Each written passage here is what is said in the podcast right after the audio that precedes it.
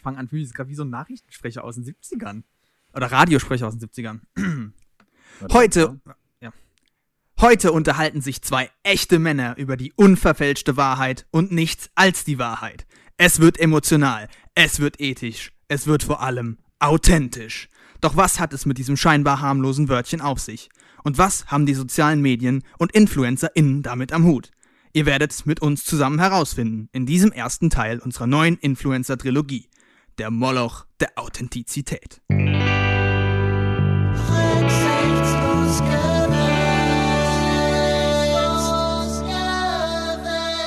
damit herzlich willkommen mit einem, ich, äh, das, das soll jetzt keine Kritik sein, ja, aber es war sehr authentisch, dass du quasi so bei, ich glaube bei ethisch warst, dass du so eine kleine SCH-Schwäche damit drin gut, hattest. Kann gut sein, ja. Hochauthentisch. Ja. Ähm, Ja, aber kann man, über deine Herkunft schließen. das stimmt. Ja, man kann direkt sagen, ne, guck mal, dass wir das hier, das ist, unser Podcast ist einfach so authentisch, ne, wir haben das, das war jetzt unser First Try. Das müsst ihr uns jetzt da draußen glauben oder nicht, aber es war so. Ich habe es dir vorher nie vorgesagt, ich habe es mir selber auch nicht einmal vorher aufgesagt. Ich wollte das einfach richtig authentisch machen.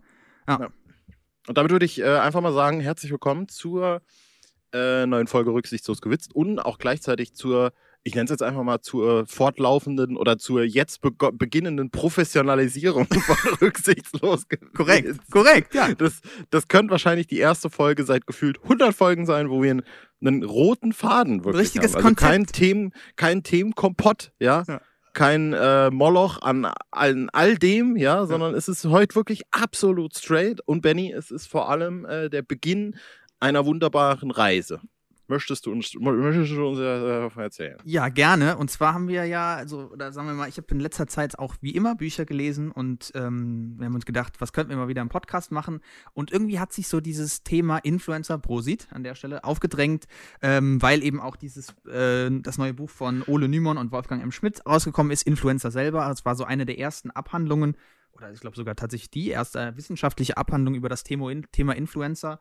Und es gab so ein paar andere Bücher, eben das Buch, was wir heute besprechen, auch, also unter anderem besprechen Authentizität von Erik Schilling und noch ein paar andere, äh, die sich so aufgedrängt haben. Und dann war plötzlich dieses Thema Influencer mal im Raum, was für uns alle irgendwie so eine absolute Selbstverständlichkeit ist. Ich glaube, wir alle benutzen diesen Begriff, aber wir hinterfragen ihn eigentlich nie. Und auch die verwandten Begriffe, eben sowas wie Authentizität oder auch Selbstdarstellung, Inszenierung und diese ganzen Geschichten, die uns irgendwie so total ins Fleisch übergegangen sind, aber halt eben unhinterfragt. Und ich glaube, das war jetzt so ein bisschen so der Impetus gewesen, diese äh, Reihe hier zu beginnen, einfach mal ein bisschen aufzuräumen, die Selbstverständlichkeiten zu hinterfragen, das, was klassische Kulturhermeneutik eben macht. Mhm. Und ich glaube, ganz äh, wichtig ist für, vor allem auch für den Anfang der Trilogie und zum Anfang der Folge zu erwähnen, dass es jetzt keine Buchbesprechung wird, Nee, nee, nee. sondern wir nehmen ein Buch quasi einfach zum Anlass, äh, um über eine größere Thematik zu reden, schauen ein bisschen über den Tellerrand, gucken, was uns so der breite Horizont des Influencertums äh, so zu bieten hat. Und vor allem, das möchte ich jetzt nutzen, ist das hier natürlich eine XXL-Folge deiner ganz eigenen Rubrik und deswegen muss hier jetzt natürlich auch schon. der Jingle kommen.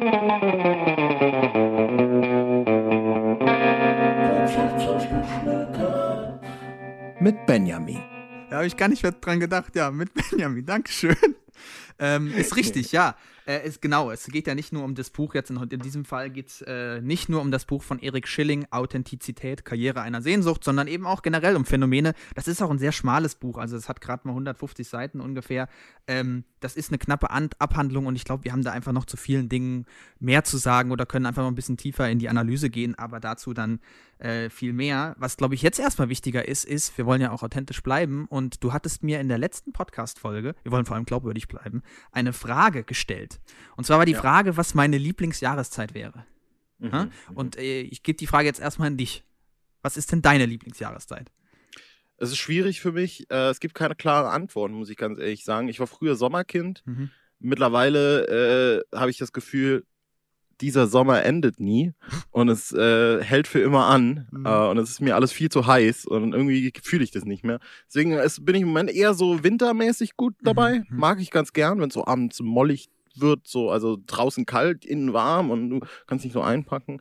Äh, Frühling lieb ich schon, aber der äh, die Allergie verhagelt es mir, Hm, muss okay. ich sagen. Jetzt hast Benny. du fast alle, alle Jahreszeiten einmal genannt. Ist richtig. Ja. Genau. Ja, witzigerweise hast du nicht die genannt, die meine Lieblingsjahreszeit ist, denn es ist nicht der Herbst, sondern es gibt einen ganz bestimmten Zeitraum im Herbst. Oh, bitte, bitte, ich sag jetzt aber nicht Karneval.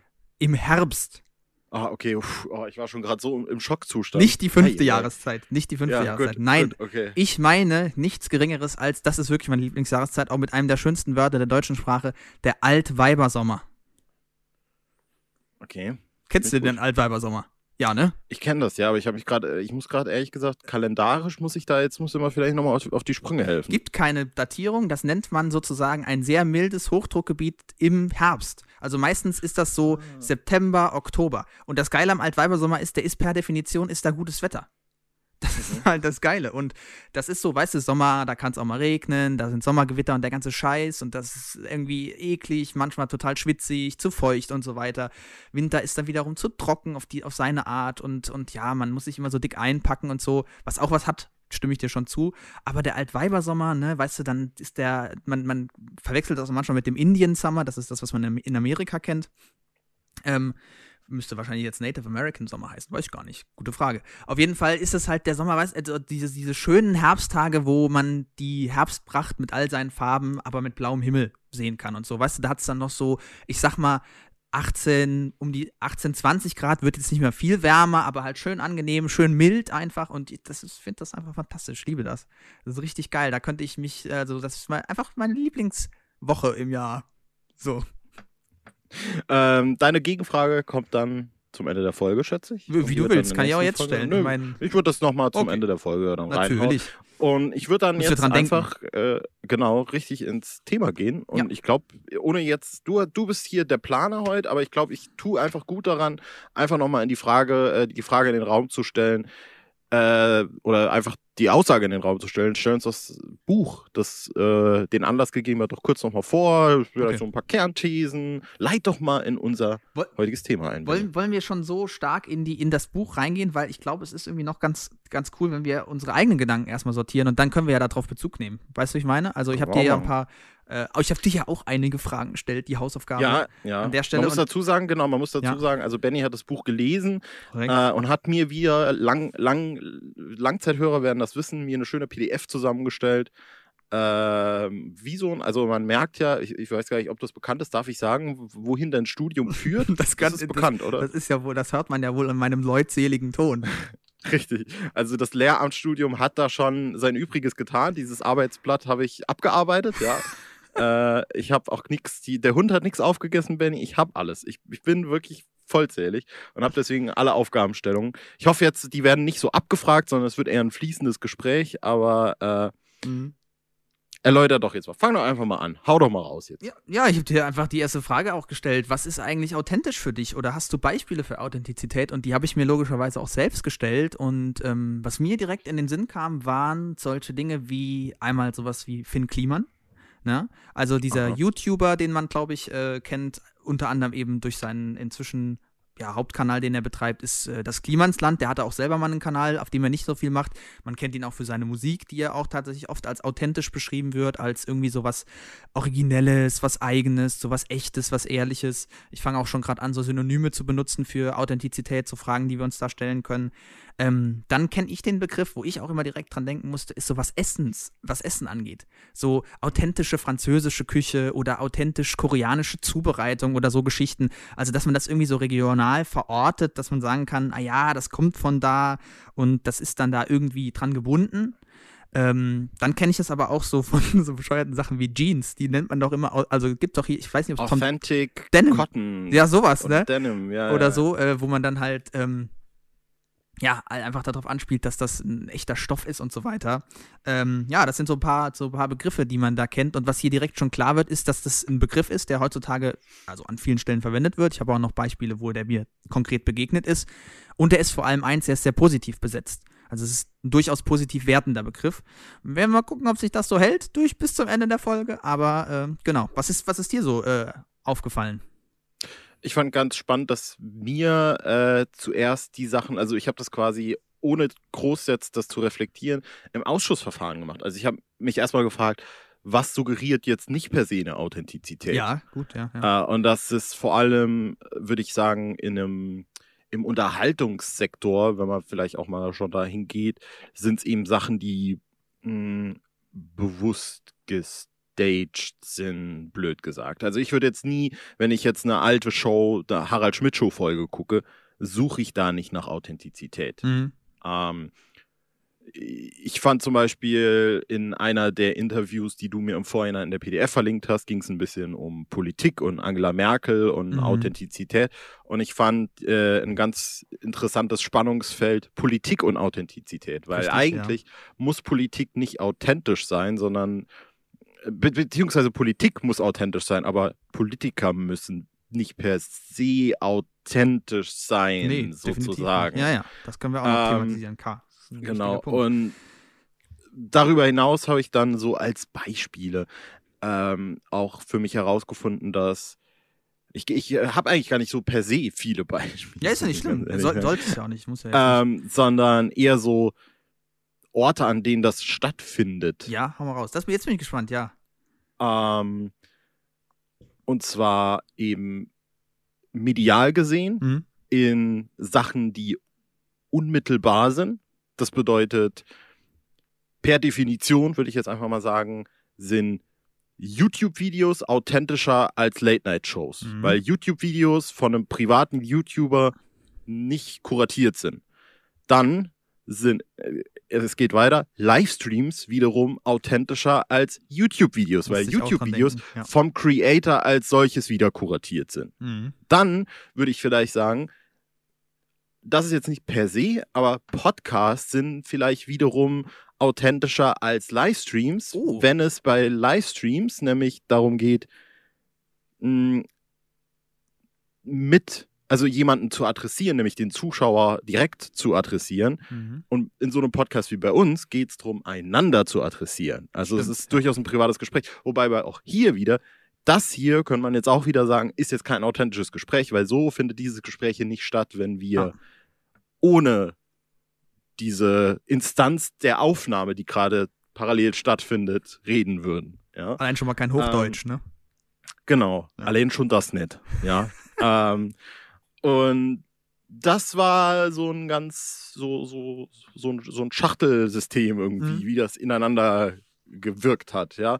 Und äh, wo ich ja jetzt auch schon ein bisschen, dann würde ich auch sagen, gibt's äh, Medien, äh, die suggerieren, authentisch zu sein, aber es vielleicht gar nicht so sind, war mir vor allem, ich sage jetzt mal schon direkt ein bisschen wertend, ein Dorn im Auge Instagram Stories Mhm. finde ich, äh, ein Medium, das suggeriert, authentisch zu sein, weil es eben diesen Slice of Life Charakter hat. Also es Genau. das Medium ist dazu da, nur kurz zu existieren und dann wieder weg zu sein und eigentlich gar nicht so wichtig zu sein. Das ist ja die gesamte Prämisse davon.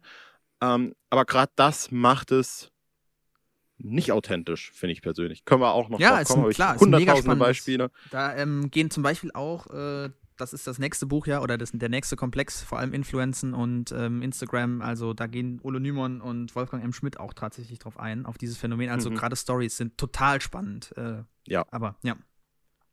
Allein schon vom Wort her. Ähm, ja, also mir fiel, also bei deiner Erklärung ist mir direkt ein meine, eins meiner Beispiele auch aufgefallen, weil du hast gerade schon Politik angesprochen. Äh, du kennst bestimmt auch den relativ er erfolgreichen Podcast inzwischen Apokalypse und Filtercafé von Mickey Beisenherz. Mickey Beisenherz, ja. Genau, indem aber noch nie er- reingehört. Den höre ich tatsächlich von Zeit zu Zeit ganz gerne, in dem er immer so dreimal die Woche politisches Zeitgeschehen, aber nicht nur politisches Zeitgeschehen, sondern auch generell auch so ein bisschen Boulevard auf, auf die Spitze nimmt, das sat- satirisch aufbereitet und so weiter. Meine, so meine. Frage wäre, hat er damals auch über das politische Zeitgeschehen der letzten Instanz Selbstverständlich, selbstverständlich. Oh, und sich da gut, auch sehr offensichtlich gut. entschuldigt, sogar zweimal, dann sich auch extra Okay. beispielsweise in einer Folge eine Dame eingeladen mit Migrationshintergrund, die ihm auch so ein bisschen richtig die Leviten gelesen hat. Das hat sich auch ganz gut angefühlt. Also, naja, der äh, ist auch nicht, äh, ähm, also den kann man schon schätzen auf seine Art. Und der hat eben ein Interview geführt, der hat manchmal auch so eine sogenannte Wochenendbeilage mit einem Politiker, mit Karl-Josef Laumann. Und ich möchte einfach mal kurz aus der äh, Ankündigung oder aus der Beschreibung von dieser Podcast-Folge vorlesen. Da steht nämlich folgendes. In Zeiten stromlinienförmiger PolitikerInnen, aerodynamisch inhaltsleerer Phrasen und persönlicher Bereicherung ist er eine Insel der Authentizität. NRW-Gesundheitsminister Karl-Josef Laumann.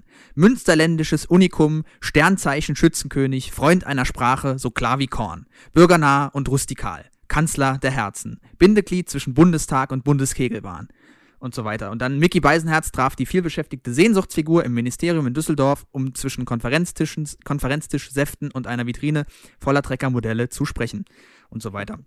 Und diese, dieser äh, kleine Anschnitt, der hat quasi schon alles vorweggenommen, was wir jetzt besprechen werden. So, also es ist total, also Authentizität ist hier was Positives. Es geht für was, steht für was Originales, nicht für das Aalglatte, nicht das Stromlinienförmige, sondern eben ähm, das, das, das Kantige auch und so und das Echte und auch irgendwie das so Einfache. Also es ist nicht so komplex. Man weiß, wo man dran ist mit Karl-Josef Laumann in diesem Fall. Und da haben wir dann eben schon viele von diesen klassischen ähm, Assoziationen, die wir eben mit Authentizität positiv verbinden. Ähm, und ein anderes Beispiel, wo ich auch direkt dran denken musste, ich weiß nicht, wie das in deiner Schulzeit war, aber das, also Authentizität hat ja auch stark was mit Individualismus zu tun, ne, mit sich selbst, mhm. also in den eigenen authentischen inneren Wesenskern, ob es den gibt, sei mal dahingestellt, äh, das können wir auch noch besprechen, in den Vordergrund zu stellen, sich so zu verhalten, wie man ist, nicht sich zu verstellen. Ich finde, da gehört auch stark Emotionen dazu, also dass man auch seine Emotionen nicht verstellt und so. Das ist auch noch ein spannendes Feld, wenn es um um soziale Medien geht und dergleichen. Und man hatte damals zu meiner Schulzeit, in den Nullerjahren, einen total abwertenden Begriff für Menschen, die nämlich nicht authentisch waren, und der war Mitläufer. Kennst du den? Mhm. Ja, ne? Ja, klar. Und Logisch, das war logisch. eben genau, das ist, das spricht für mich genau äh, dieser, auch die, aus, also es ist quasi dieselbe Stoßrichtung, so dass man sagt so, ja, man will kein Mitläufer sein, sondern man will schon irgendwie so, das hat natürlich auch irgendwie was mit Macht zu tun und dass Leute einem folgen, aber was ist denn der Unterschied zwischen jemandem, der followed, also jemandem folgt und der mitläuft, ne? Da hast du ja wieder genau diese Dynamik. Und ähm, das fand ich einfach spannend, weil ich so drüber nachgedacht habe, so dass ich da selber auch total, also dass ich da überhaupt nicht von befreit bin, von diesem, ich habe es dann vielleicht nicht immer Authentizität genannt, aber von dieser Denkart, von dieser Denke, dass man sagt, ja, man muss irgendwie so sich individuell geben und man selbst sein. Mhm. Äh, ich habe sowieso im, im Vorhinein, als ich darüber nachgedacht habe, sehr krass gemerkt, dass es so ein, ein, ein interessantes Spannungsfeld gibt zwischen authentisch sein und mh, tatsächlich irgendwie sich selbst treu sein, weil ich Mhm, ja. Du hast, du hast mich im Vorhinein auch um Synonyme gebeten und ich würde das nicht als Synonyme, ich würde fast schon sagen, dass Authentizität mittlerweile ein Wort ist, das vielleicht auch eine Bedeutungswandlung durchgemacht hat, ein Okay, Stück weit. Ja. Ähm, weil, und, und da auch vielleicht das mit der Schule fand ich ganz krass, äh, gab es bei mir immer so ein Ding früher, auch so Schulzeit, also sowieso kann man vielleicht mal festhalten, falls es vielleicht auch jüngere Zuhörer äh, und Zuhörerinnen hier gibt, äh, mit 16 gibt es kein authentisches Ich.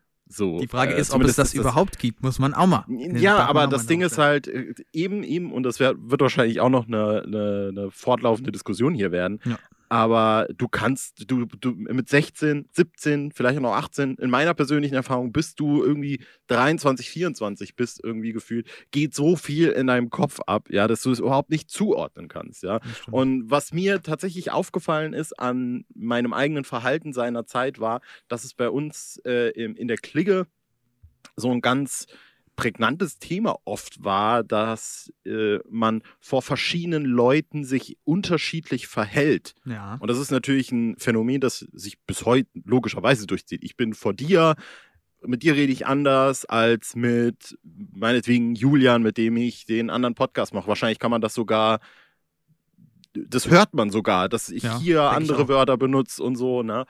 Äh, und ich weiß auch noch, dass das damals was Negatives war.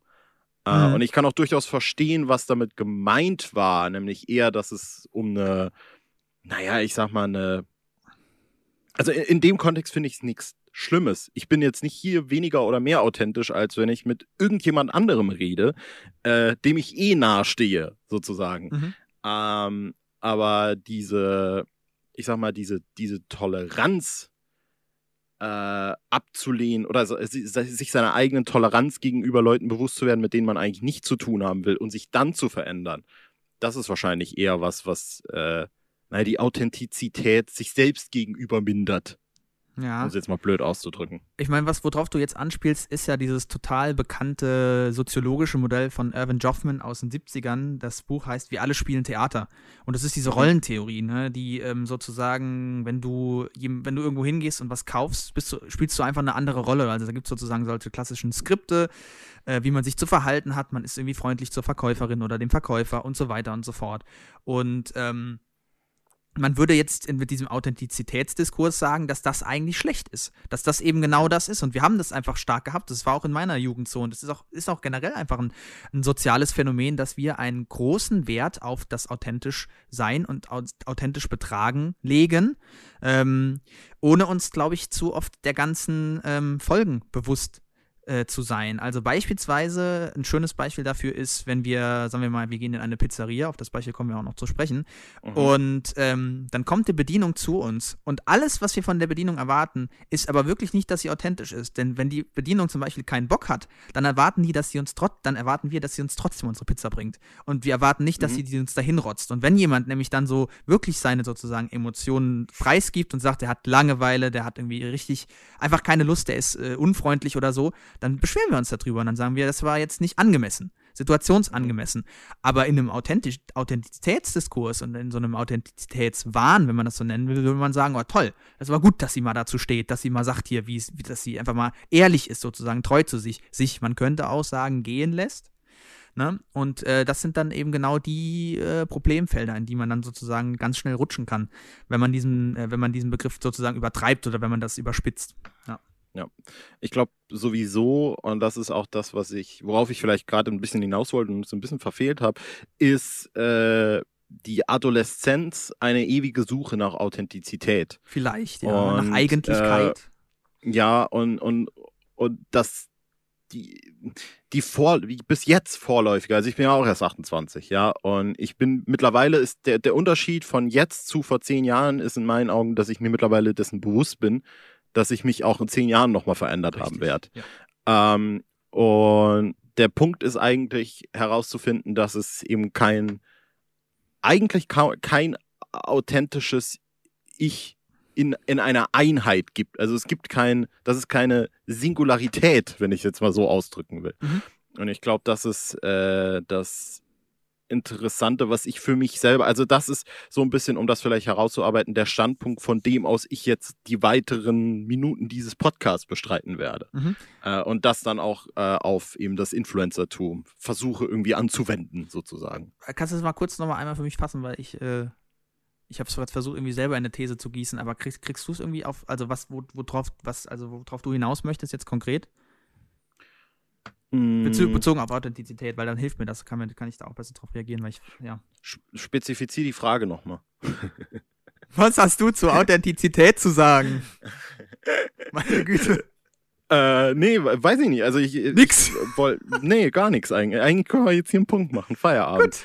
Äh, nee, eigentlich äh, war wirklich so das Ding, äh, dass ich, dass all meine Gedanken mich irgendwann dahin geführt habe, dass eben, um, um dieses Wort jetzt nochmal, weil es mir gerade so schön eingefallen ist, zu bemühen, dass dieses Bild einer Authentizität, Authentizität als so singuläres Ding, einfach als, als ein klares Gefühl, als so, ich bin komplett mit mir im Rein und alles, okay. was ich tue, bin zu 100% ich, dass ich Stand jetzt mit 28 Jahren nicht der Meinung bin, dass das je, also das kann nicht erreicht werden und das existiert nicht und das Einzige, und vielleicht mache ich da jetzt so einen kleinen Sprung schon, ja. wofür es, äh, vielleicht sogar auch schon in die nächsten Folgen, wofür diese Idee dient, ist, äh, es zu instrumentalisieren und vielleicht auch Geld durchaus. damit zu machen. Ja, durchaus, durchaus. Ja, also ich glaube, wir können jetzt mal so ein bisschen in das Buch springen, beziehungsweise uns mit dem Buch beschäftigen und ähm, natürlich muss ich da ein paar Kommentare davor machen. Also dieses Buch ist wirklich äh, interessant ähm, und auch spannend. Ich würde jetzt nicht alles teilen, was da drin steht oder so. Und viele Dinge, die da drin stehen, sind auch schon vorgedacht worden. Also es ist jetzt nicht so, als hätte er jetzt hier das Rad neu erfunden oder so, aber darum geht es ja eigentlich auch nicht, sondern es geht darum, so Sachen pointiert auf den Punkt zu zu bringen. Wir haben schon mal ähm, über das Thema Authentizität gesprochen in diesem Podcast, nämlich damals, als wir Thomas Bauer besprochen hatten, nämlich die äh, Vereindeutigung der Welt, dieses Buch, in dem mhm. es darum ging, dass wir immer mehr Ambiguitätsintoleranz ausbilden, weil das einfach tatsächlich einfacher ist, wenn man sich nicht immer ständig mit allen möglichen Optionen und Widersprüchen auseinandersetzen muss, sondern eben alles in Schubladen stecken kann.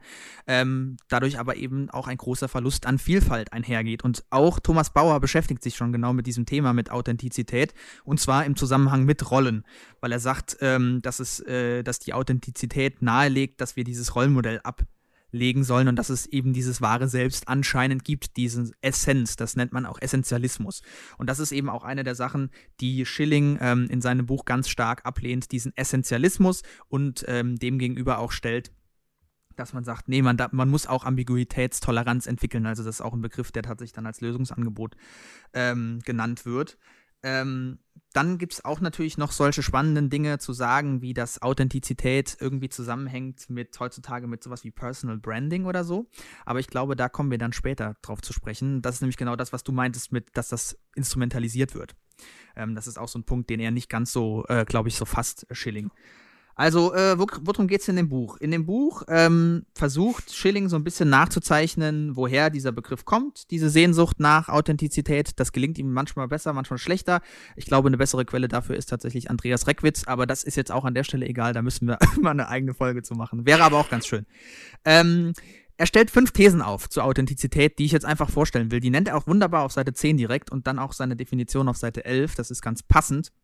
Und ich glaube, das kann man dann ganz klar machen. Er sagt erstens, das ist seine Gegenwartsdiagnose, Authentizität spielt aktuell einfach eine große Rolle. Das ist einfach ein wichtiger Begriff, der einfach in vielerlei Hinsicht ständig benutzt wird. Politik, im sozialen Bereich, im kulturellen Bereich. Wir haben schon Beispiele genannt. Zweitens ist es so ein bisschen sein Erklärungsversuch, woher das kommt. Er sagt, das ist eine Reaktion auf zunehmende gesellschaftliche Komplexität, bedingt vor allem durch Digitalisierung, Globalisierung und die scheinbare Beliebigkeit der Postmoderne. Er ist Literaturwissenschaftler und Kulturwissenschaftler, muss man an der Stelle sagen. Was jetzt die Postmoderne ist, lassen wir mal ausgeklammert. Dann sagt er die dritte These, dass äh, es so einen metaphysischen Wahrheit- und Echtheitsanspruch gibt mit der Authentizität, also dass Authentizität für Eindeutigkeit, Wahrheit und Echtheit und so steht. Die vierte These ist, dass genau aus diesem Verständnis ähm, sich dieser Essentialismus ableiten könnte und er warnt davor. Er sagt, da müssen wir aufpassen. Das äh, kann tatsächlich dazu führen, dass wir Pluralität einschränken und Ambiguität. Und dann ist die letzte und fünfte Defin äh, These eine Definition, nämlich eine Neufassung, eine, in seinen äh, Worten eine sinnvolle Definition von Authentizität, die folgendermaßen lautet. Eine sinnvolle Definition von Authentizität bezeichnet daher ausschließlich die Übereinstimmung einer Beobachtung mit einer Erwartung des Beobachters. Wer in diesem Sinne authentisch sagt, sagt nichts über die beobachtete Person oder Sache aus, nur über seine Erwartung und seine Beobachtung. Und die Definition ist dir ja auch begegnet in den, ähm, in den Ausschnitten und Clips, die ich dir geschickt habe. Und mhm. wie stehst du dazu? Was hältst du von dieser Definition erstmal? Ähm, ich muss sagen, dass das äh, nach den ganzen Sachen, also ich habe das Arbeitsblatt auch so abgearbeitet und vielleicht auch für äh, äh, aus Transparenzgründen einfach, ähm, war das von dir eben auch so vorgegeben, so ein bisschen. Mach dir erstmal darüber Gedanken, schreib dir ein paar Sachen auf und dann guck die Sachen. Immer besser. Ähm, genau, und deswegen war diese letzte These für mich doch ein kleiner Eye-Opener und ich fand es sehr, eine sehr gute und frische Perspektive einfach, mhm. ja, weil ähm, ich dadurch nochmal ein anderes Bild zeichnen konnte vom Gefühl her. Denn letztlich ist es, ist es wahr, dass natürlich solche äh, Ansprüche der, des, der, der, der Leute, die konsumieren, ja, äh, viel mehr, immer viel mehr über Leute aussagen. Da sind wir letztlich, äh, was, was für mich der große Punkt war oder was mich direkt angesprungen mhm. hat, ist natürlich auch, weil es bei mir nah dran ist, der ewige Diskurs über was ist wirklich Star Wars. So fühlt sich Star Wars für mich an. ja. Na klar. Äh, ja, weil das auch einfach nur ein riesiges Streben nach der Authentizität ist, die du dir selbst irgendwann im Kindesalter aufgebaut hast, als du die ursprünglichen Star Wars-Filme gesehen hast. Mhm. Ähm, äh, auf der anderen Seite ist es natürlich auch was, was äh, eben, um, um wieder zurückzukommen, von Influencern genutzt werden kann. Ja, weil man sich dessen natürlich bewusst ist. Und das ist was, was, äh, was vielleicht gar nicht bewusst stattfindet. Mhm. Per se. Also jetzt, wenn, äh, ich, ich habe dann auch mal so selbst überlegt äh, und ich meine, ich habe jetzt nicht eine riesengroße Base so online, bla bla bla. Aber ich habe durchaus das Gefühl, dass ich bewusst lenken könnte, dass mich Leute authentischer finden. Mhm. Auch wenn das nicht mein Ziel ist. Mhm. So. Ähm, aber ja, das war eine äh, ne spannende These. Ja. Die möchte Wie ich gerne unterfüttern und auch erstmal noch erläutern. Aber ähm, also zuerst mal vielleicht äh, erläutern wir die These und das Beispiel, was er gibt in, sein, in dem Interview, aber auch in seinem Buch und was du auch gehört Ist hast, Star Wars. ist Star Wars. Nein, es ist nicht Star Wars, sondern es ist die Pizzeria, die ich schon angesprochen habe. Und zwar stellt er sich die Frage, ähm, was das überhaupt bedeutet, wenn man sagt, boah, das hier ist ein authentisches italienisches Restaurant, weil die Pizza servieren. Und in dem Fall wäre es so, dass man einfach nur seiner eigenen Wartung, Erwartung entspricht, dass die Pizzeria, nicht man selbst, dass die Pizzeria der eigenen Erwartung entspricht, weil die eben Pizza serviert. Deswegen kann man sagen, klar, ich weiß, was ein authentisches italienisches Restaurant ist, nämlich da gibt's Pizza. Wenn man sich dann aber klar macht, dass eigentlich, wenn man es sozusagen historisch und soziokulturell betrachtet, Pizza nur für die Region um Neapel wirklich tatsächlich spezifisch ist, dann wäre ja die Aussage, das ist jetzt authentisch italienisch ja völlig falsch, sondern man müsste vielleicht höchstens sagen, authentisch neapolitanisch. Das Interessante ist aber, dass wenn du dann eben in ein Restaurant gehst, wo es keine Pizza gibt in Deutschland, dann, dann sagst, boah, das ist jetzt ein authentisches italienisches Restaurant, kannst du es genauso benutzen, weil du dann nämlich sagst, ich weiß nämlich, was die authentische italienische Küche ist. Die ist nämlich nicht ausgezeichnet durch Pizza, sondern durch Pasta und was weiß ich sonst noch, irgendwelche Fischgerichte oder so. Und das ist eben dieses Wandelbare. Also Authentizität liegt sozusagen im Auge des Betrachters, nicht im Gegenstand selbst. Wenn wir sagen, wir finden die Hose authentisch, dann sagen wir nichts über die Hose, sondern dann sagen wir, dass wir von einer authentischen Hose erwarten, dass die Löcher hat oder was weiß ich, Mhm. keine Ahnung, einen Nietengürtel oder so. Und das sind genau diese Dinge. Und Andreas Reckwitz, ähm, der, der wirklich wahrscheinlich im Moment bekannteste Soziologe Deutschlands, es wird heute auch relativ soziologisch. Leider haben die Philosophen nicht so viel dazu gemacht. Es ist ein Trauerspiel. Wobei es stimmt, stimmt schon einige philosophische Abhandlungen, aber ich glaube, das ist zu, zu abstrus.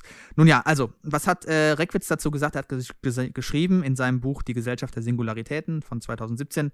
Authentizität ist damit in der sozialen und erst recht der ökonomischen Welt immer eine Authentizitätsperformance als eine solche zu und als, als und als eine solche zu analysieren. Sie ist nicht von Natur aus da, sie wird auf und ausgeführt. Und das ist genau das. Also sozusagen, man sollte sich inzwischen schon fast bewusst sein, dass das eben etwas ist, was man darstellt, was man inszeniert, nichts, was es sozusagen gibt. Sie lässt sich also, wie du auch schon vorhin sagtest, instrumentalisieren.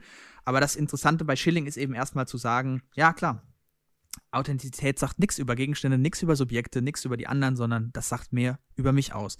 Und dementsprechend kann man natürlich dann auch versuchen, als Subjekt, das zu steuern. Wie möchte ich also wahrgenommen werden, damit andere Leute sagen, ja, der ist jetzt authentisch, der ist jetzt hier irgendwie ein, weiß ich, ein saarländischer Bub oder so. Genau. Mhm, mhm. Äh, ich würde da jetzt einen, einen Schritt weiter gehen, Mhm, weil ja. es mich jetzt wirklich in den Fingern juckt, vor allem auch mit dem Zitat, das du gerade gebracht hast. Äh, ähm, habe ich auch so einen eigenen Take dann über die Gedankenwelt raus entwickelt und würde Ja. ich dir gern vorstellen, einfach um wissen, was du dazu sagst. Ja. So, ähm, weil viele der Sachen, die ich jetzt auch geguckt habe, und ich habe auch gleich noch einige Beispiele, äh, die ich da anführen kann, äh, geht es darum, in seiner Vollkommenheit, also ich, ich nenne jetzt einfach mal so bei Instagram-InfluencerInnen, so, ja, äh, geht es im großen Teil darum, vollständig authentisch zu sein. Mhm. So. Äh, es gibt zum Beispiel, ich kann jetzt direkt mal eine Sache nennen, eine Influencerin, auf die ich äh, vor kurzem durch so einen Skandal gekommen bin. Die hat nämlich irgendwie, ich, ich weiß gar nicht mehr was, die hat sich, glaube ich, einen Schrank irgendwo gekauft, ja. Äh, übrigens kann ich sehr empfehlen den Twitter-Channel Infofluencer. Weiß nicht, ob du das. Nee, du, davon habe ich das was gehört. Bin ja nicht auf Twitter. das ist ein äh, Twitter-Account, der sich immer so mit äh, Fails von Influencern beschäftigt. Und äh, das dann auch immer so, so ein bisschen schnippisch kommentiert eigentlich. Ist richtig, richtig gut. Und, und darauf bin ich, glaube ich, drauf gekommen. Jedenfalls hat äh, diese besagte Influencerin sich, glaube ich, einen Schrank gekauft und wurde da vom Kundensupport irgendwie nicht wirklich durchgeleitet und hat dann, musst du dir mal vorstellen, eine Instagram-Story gemacht Mhm. wo sie die Leute markiert hat und dann, nee, nee, stimmt nicht. Sie hat keine Instagram-Story, sie hat ihnen eine Mail geschrieben und hat ganz unten in der Mail, der Beschwerdemail geschrieben, PS, ich bin übrigens Instagram-Influencerin XY und habe 1, so und so viele Millionen Follower. Mhm. Ähm, das werden sie nicht gerne hören. So, ne? Äh, also schon so ein bisschen so eine Drohung. Und das hat die dann in ihre Instagram-Story veröffentlicht. Ja, das muss man sich mal vorstellen. Und sie hat sich dann, muss man fairerweise sagen, im Nachhinein auch dazu irgendwie äh, geäußert und gesagt, nee, das war halt eine bescheuerte Aktion, blablabla. Aber dadurch bin ich auf diesen Account gekommen, die heißt Laura Joel. Und ich bin da irgendwie drauf hängen geblieben, weil äh, das hat mich direkt gecatcht, weil mhm. ich bin damals, habe ich die Instagram-Story geguckt und dann macht die so äh, Fragerunden auf ihrem Instagram-Account. Ähm, äh, ich glaube, die nennt das irgendwie Ladies Night, Girls Talk, irgendwie sowas in der Art, wo du dann mit der Prämisse, ihr könnt mich alles fragen und ich beantworte 100% ehrlich. Und da werden dann auch mhm. durchaus so intime Fragen beantwortet. Und das ist für mich sozusagen, und als ich das gesehen habe und dann mich so weiter durch Influencer durchgeklickt habe, ist mir das, dieses Muster immer wieder aufgefallen. Halt dieses, ich bin so 100% ehrlich zu euch, ich bin transparent, ich will euch ja nichts verheimlichen. Gerade ein aktuelles Beispiel wäre auch, dass Bibi, äh, wahrscheinlich die bekannteste Influencerin in Deutschland, äh, sich ähm, hat einer Brustvergrößerung, äh, hat sich unterzogen und ich glaube eine Nasenkorrektur. Und hat dann auch davor schon ein Video gemacht und hat gesagt, ich will 100% ehrlich mit euch sein und ich erkläre euch das. Und dann hat sie sogar einen Vlog von der OP gemacht, wo sie begleitet wird und so ein Kram. Ähm, oh, und meine, mein, mein, Take oder sowas, was ich so ein bisschen daraus entwickelt habe, ist, ähm, wenn du quasi diese krasse Suggestion deinen Zuschauern ständig vor Augen führst, ja, dass du 100% ehrlich bist, dann ist auch gleichzeitig nichts mehr ehrlich, sozusagen. Also wenn, mhm. das ist, äh, es gibt ein, ein, schönes Zitat, ich will äh, Lyrikerin, Poetin und Musikerin Taylor Swift zitieren Gerne. aus dem Song äh, Cardigan, A friend to all is a friend to none. Gut, das ist ja das klassische ähm, Prinzip, ne? Wenn irgendwie alles politisch ist, ist nichts politisch, zum Beispiel. Richtig, ja. genau. Und wenn alles ehrlich, äh, ehrlich ist, ja, was ist dann noch, was ist dann wirklich noch ehrlich, ja? Und dementsprechend habe ich so ein bisschen die, äh, die These entwickelt und habe dazu auch gleich noch ein Beispiel, das ich gerne nennen würde, bevor ich jetzt an dich, äh, nee, ich würde erst gerne an dich übergeben. Und ja. zwar, eine wahrhafte Authentizität kann nur entstehen durch eben auch Abwesenheit von Authentizität. Also ich habe das Gefühl, das bedingt sich gegenseitig. Nur dadurch, dass du auch einfach mal eine, eine, klare Grenzen ziehst, eine klare Professionalität vielleicht auch in diesem Medienkontext an den Tag legst, nur dadurch kannst du auch eine tatsächliche Authentizität als Gegendarstellung irgendwie schaffen also ja, grundsätzlich würde ich das unterschreiben. Ich würde es aber dann nicht wahre Authentizität nennen, weil das unterstellt ja wieder, dass es das gäbe. Mhm, ne? mhm, mhm. ähm, aber ich würde schon sagen, dass es einfach, also glaubwürdig ist es, wenn man eben nicht ständig sagt, ich bin Das ist vielleicht ein gutes ne? Wort, glaubwürdig. Das ist ja, glaube ich, auch immer so eins der wichtigen, wichtigen Begriffe in diesem gesamten Kontext. Ich meine, wir haben ja jetzt viele Synonyme schon verwendet oder verwenden die ständig. Ehrlichkeit, ähm, Authentizität, Authentizität, Glaubwürdigkeit ähm, was kann man noch nennen? Sicherheit, Verlässlichkeit, so Dinge, die sind, die hängen ja viel damit zusammen. Also die, die sind alle so im, im, im semantischen Feld ver, äh, verbunden. Und ähm, ich würde schon sagen, dass es tatsächlich einfach, also wirklich authentisch ehrlich ist es natürlich, dass man eben nicht seinen Tag 24 Stunden lang filmt. Niemand macht das. Ja, auch so 10-Minuten-Clips ähm, auf YouTube sind ja, da, da geht ja deutlich mehr Zeit drauf, die zu schneiden und zusammenzusetzen, als tatsächlich diese 10 Minuten im Endeffekt lang sind, beziehungsweise als nur mhm. die Episode, die erlebt wurde. Ich sag mal, du machst einen 10-Minuten-Clip aus einer Stunde Party, dann ist aber bestimmt nochmal mindestens drei bis vier Stunden Schneiden oder so in diesem Ding drin. Es sei denn, du ladest, ladest es halt wirklich komplett einfach so ungefiltert hoch, was es natürlich auch gibt. Aber selbst da setzt du einen Anfang und ein Ende mit deiner Aufnahme. Also selbst da bist du immer noch am Kuratieren oder am, am Bearbeiten, am Fabrizieren, am Rumwerkeln mhm, und so. Mhm. Und ähm, in der Hinsicht würde ich dir eben schon recht geben, dass man sagt, es wäre deutlich glaubwürdiger, wenn man nicht ständig betonen muss, auch, dass es das ehrlich ist. Also diese, diese ständige äh, Rechtfertigungszwang fast schon zu sagen, ich bin wirklich ehrlich, das, da muss man ja eigentlich schon hellhörig werden. Da muss man ja eigentlich schon sagen, so, okay, warum musst du jetzt extra betonen, dass du ehrlich bist? Warum bist du es nicht einfach? Ne? Also, das ist ja so ein Klassiker. Wenn man Sachen extra betonen muss, dann, ähm, dann ist es meistens nicht so. Mein Beispiel dafür ist immer, es gibt einen absolute dritte Reihe Philosoph in Deutschland, Wilhelm Dilthey heißt er. Und in fast jedem dritten Text, den ich zu ihm lese, steht dann immer drin, eine absolute, dass, dass Wilhelm Dilthey einer der absoluten Klassiker der Philosophie ist, kann nicht bezweifelt werden. Dass er ein absoluter einer der wichtigsten Philosophen ist, kann man nicht anzweifeln. Und immer wenn das in einem Text steht, weiß man, es ist halt nicht so. Ja, und wahrscheinlich werden jetzt alle Zuschauer draußen denken, Willem Dilthey, what the fuck, was ist das denn?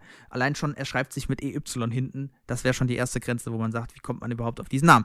Naja, und äh, in der Hinsicht würde ich, würd ich dir vollkommen recht geben und sagen, ja, das, das, würde, das würde es vielleicht glaubhafter, ehrlicher machen, wenn man da nicht so, mhm. nicht so ständig draufhält, äh, ja. weil man das, ja, weil es einfach auch nicht so ist, ne, letztlich im, ja. im Alltag. Ich habe dazu äh, ein relativ aktuelles Beispiel. Ich habe noch ein paar Gegenbeispiele oder ein paar Sachen, wo es mir jetzt auch aufgefallen ist, die ich mir einfach aufgeschrieben habe. Es gibt einen YouTuber namens Jonas Ems. Jonas heißt er nur noch, also der YouTube-Kanal heißt Jonas. Äh, Jonas Jonas Beispiel, mit Nachnamen. Jonas Jonas, der zum Beispiel auch einen Großteil seiner YouTube Videos auch auf dem Konzept der, ich sag jetzt einfach mal, also er macht doch so Comedy-Sketche und so, vielleicht hast du mal was von krass Klassenfahrt gehört. Äh, ist egal. Das ist doch hier der äh, zweite Spider-Man-Film. Richtig. Auf jeden Fall, äh, großes, äh, großer Baustein seines Erfolges ist auch die Tatsache, dass er so offen zu seiner Community ist. Er beantwortet, ist so dieses klassische Ding auch, äh, unangenehme Fragen beantworten. Das sind genau ja. die, ne, wir haben ja schon, wir, ich habe nachher so einen Katalog mit so Sachen, die man machen kann, um authentisch zu wirken. Die sind richtig. auch alle dabei, ja klar. Genau, richtig. Äh, und das Problem auch daran ist, dass, das habe ich auch über die Jahre, also ich bin jetzt kein regelmäßiger Zuschauer, aber die Jahre wird mir das immer mal wieder so reingespült und es ist eigentlich immer dasselbe. Ja, und bei dem finde ich auch noch ganz andere Sachen fragwürdig, ist aber jetzt ein anderes Thema. Ähm, und wo ich mich wirklich frage, ähm, wie, also wo, wo ist da noch, also ist im Grunde genau dasselbe. Wenn der seit Jahren so ehrlich ist, ja, aber, also das, irgendwas kann doch da nicht wirklich 100% stimmen. Mhm. So. Und um meine These, die ich gerade eben aufgestellt habe, nochmal zu untermauern oder vielleicht herauszuarbeiten, was da, was ich damit meine. Ein wirklich, wirklich sehr aktuelles Beispiel, das mich auch persönlich sehr berührt hat, ist äh, von einem äh, Menschen, den man eigentlich, den ich persönlich niemals als authentisch bezeichnet hätte, ihn aber sehr verehre. Ähm, der hat jetzt was gemacht, äh, wo ich gedacht habe, ich habe selten was Authentischeres gesehen. Nämlich gab es letzte Woche eine neue Folge der Hit-Show, äh, die wir hier auch schon besprochen haben, Shea Krömer. Ach, ne, habe ich natürlich auch gesehen. Klar, ich weiß genau, genau was du meinst. Wusste das, ich, das, wusste ich. Ja, na, das war klar. Und äh, man muss dazu sagen, dass Shea Krömer. Hast du eben noch einen Torsti geschickt, fällt mir gerade ein. Ja, natürlich. Äh, dass Shea Krömer eben, da haben wir auch schon drüber geredet, die ist auch ziemlich erfolgreich. Also die Folgen machen da in der Regel immer über eine Million Klicks, ja, finde ich richtig gut. Letzte Folge äh, war Kurt übrigens Krömer, niemand Geringeres als Karl Lauterbach zu Gast. Richtig, habe ich eben noch geguckt. Ähm, und Kurt Krömer ist eine Kunstfigur. Der Mensch heißt eigentlich, glaube Alexander Beutzahn, genau. Und der ist eben auch ein unangenehmer, frecher Typ, der sich da natürlich hinter einer Rolle versteckt und richtig kackpratzig auch ist. Ich glaube, das ist das perfekte Wort. Ähm, ja, das stimmt. Und plötzlich in dieser Show, die halt auch so ein bisschen darum komponiert ist, dass der die Leute, also es ist ein Verhörraum, es, äh, es ist alles so aufgebaut, ja. Und plötzlich fallen in dieser Show alle Vorhänge mhm. und für so 25 Minuten äh, reden da einfach zwei Männer, in dem Fall wahrscheinlich Alexander und Thorsten Sträter, also mhm. Kurt Krömer als Alexander, äh, über ihre Depression. Und das, finde ich, ist so viel nahbarer und ehrlicher, weil es einen wahrhaft, also das ist ein großes Wort, aber so einen wahrhaftigen Kontext dafür gibt. Ja, mhm. also dadurch, dass er dafür seine Rolle fallen lässt und darüber ja, redet, äh, ist es ist das was anderes, ja. Und da ist der Preis der Authentizität viel höher, als wenn äh, Jonas Ems zum 34. Mal in einem Video zu 100% ehrlich beantwortet, wann er das letzte Mal äh, Geschlechtsverkehr hatte. Mhm. Ähm, und das war ein, ein Augenöffner vielleicht. Ja. Was sagst du dazu? Das ist ein sehr gutes Beispiel auch, weil es auch auf einer der Punkte zu sprechen kommt, die mir immer sehr wichtig ist bei Authentizität. Weil, ich meine, wir können jetzt noch weiter über Schilling sprechen oder so. Wir sind ja jetzt schon ein bisschen abgedriftet davon. Wir müssen übrigens auch unbedingt noch am Schluss darauf zurückkommen, diesen Begriff zu kritisieren. Was auch eher so ein bisschen theoretisch ist am Anfang und dann kann man da ins Praktische. Aber Schillings ähm, These ist ja so sozial konstruktivistisch, also wir konstruieren letztlich das, was wir als authentisch nehmen und der bleibt dann bisschen im Abstrakten. Er nennt auch Beispiele, übrigens auch in Glorious Bastards von Quentin Tarantino, als ein gutes Gegenbeispiel, wie man unauthentisch tolle Filme machen kann, weil der Film mhm. ja geschichtliche, äh, also in Anführungszeichen geschichtliche Szenarien erzählt. Der dreht ja die Geschichte auf den Kopf, vor allem die Geschichte des Zweiten Weltkriegs. Und ähm, ich finde, dass äh, das so ein bisschen einer der Schwachpunkte ist von Schillings Buch, dass wir das mal ein bisschen mehr füllen muss mit Leben, diese ganzen Thesen.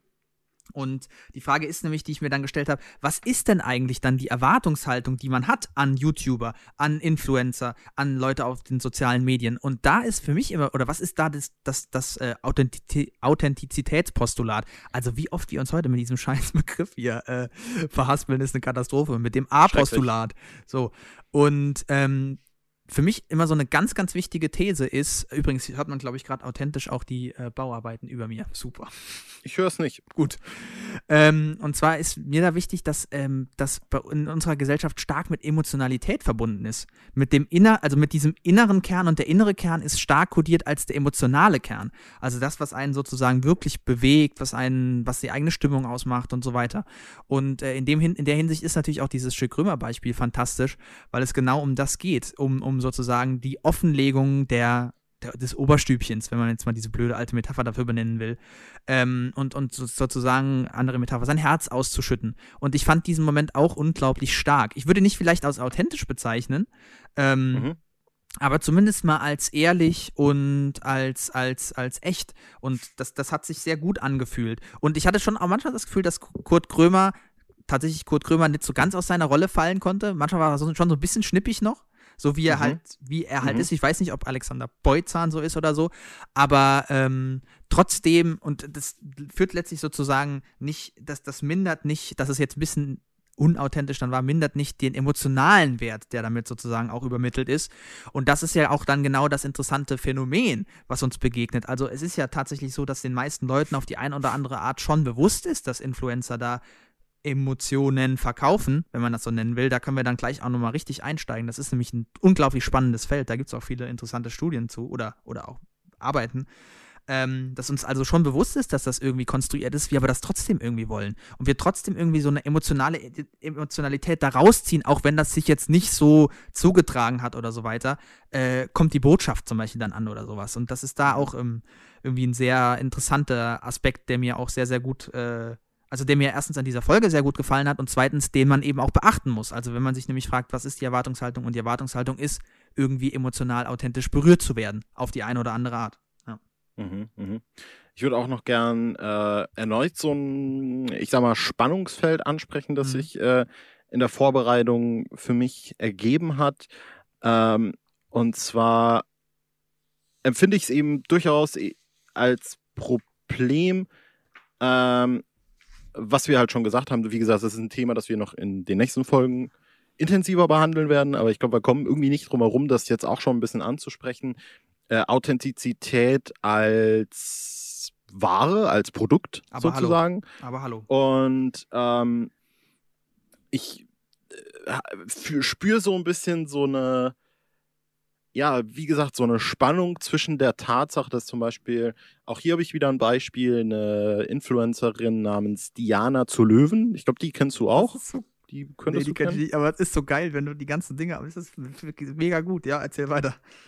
Ähm, da ist zum Beispiel das, äh, also weil ich gedacht habe, die kennst du, weil sie ist so ein bisschen so eine, ich nenne es einfach mal politisch engagiert oder sowas, ja. Warte, ich guck mal, ähm, ich glaube, ich weiß schon, wie du meinst. Doch, kannst ja, du, warte mal. Die hat auch mal, die hat auch mal so ein, äh, so ein richtig übles Ein Tag mit Philipp Amthor Video gedreht.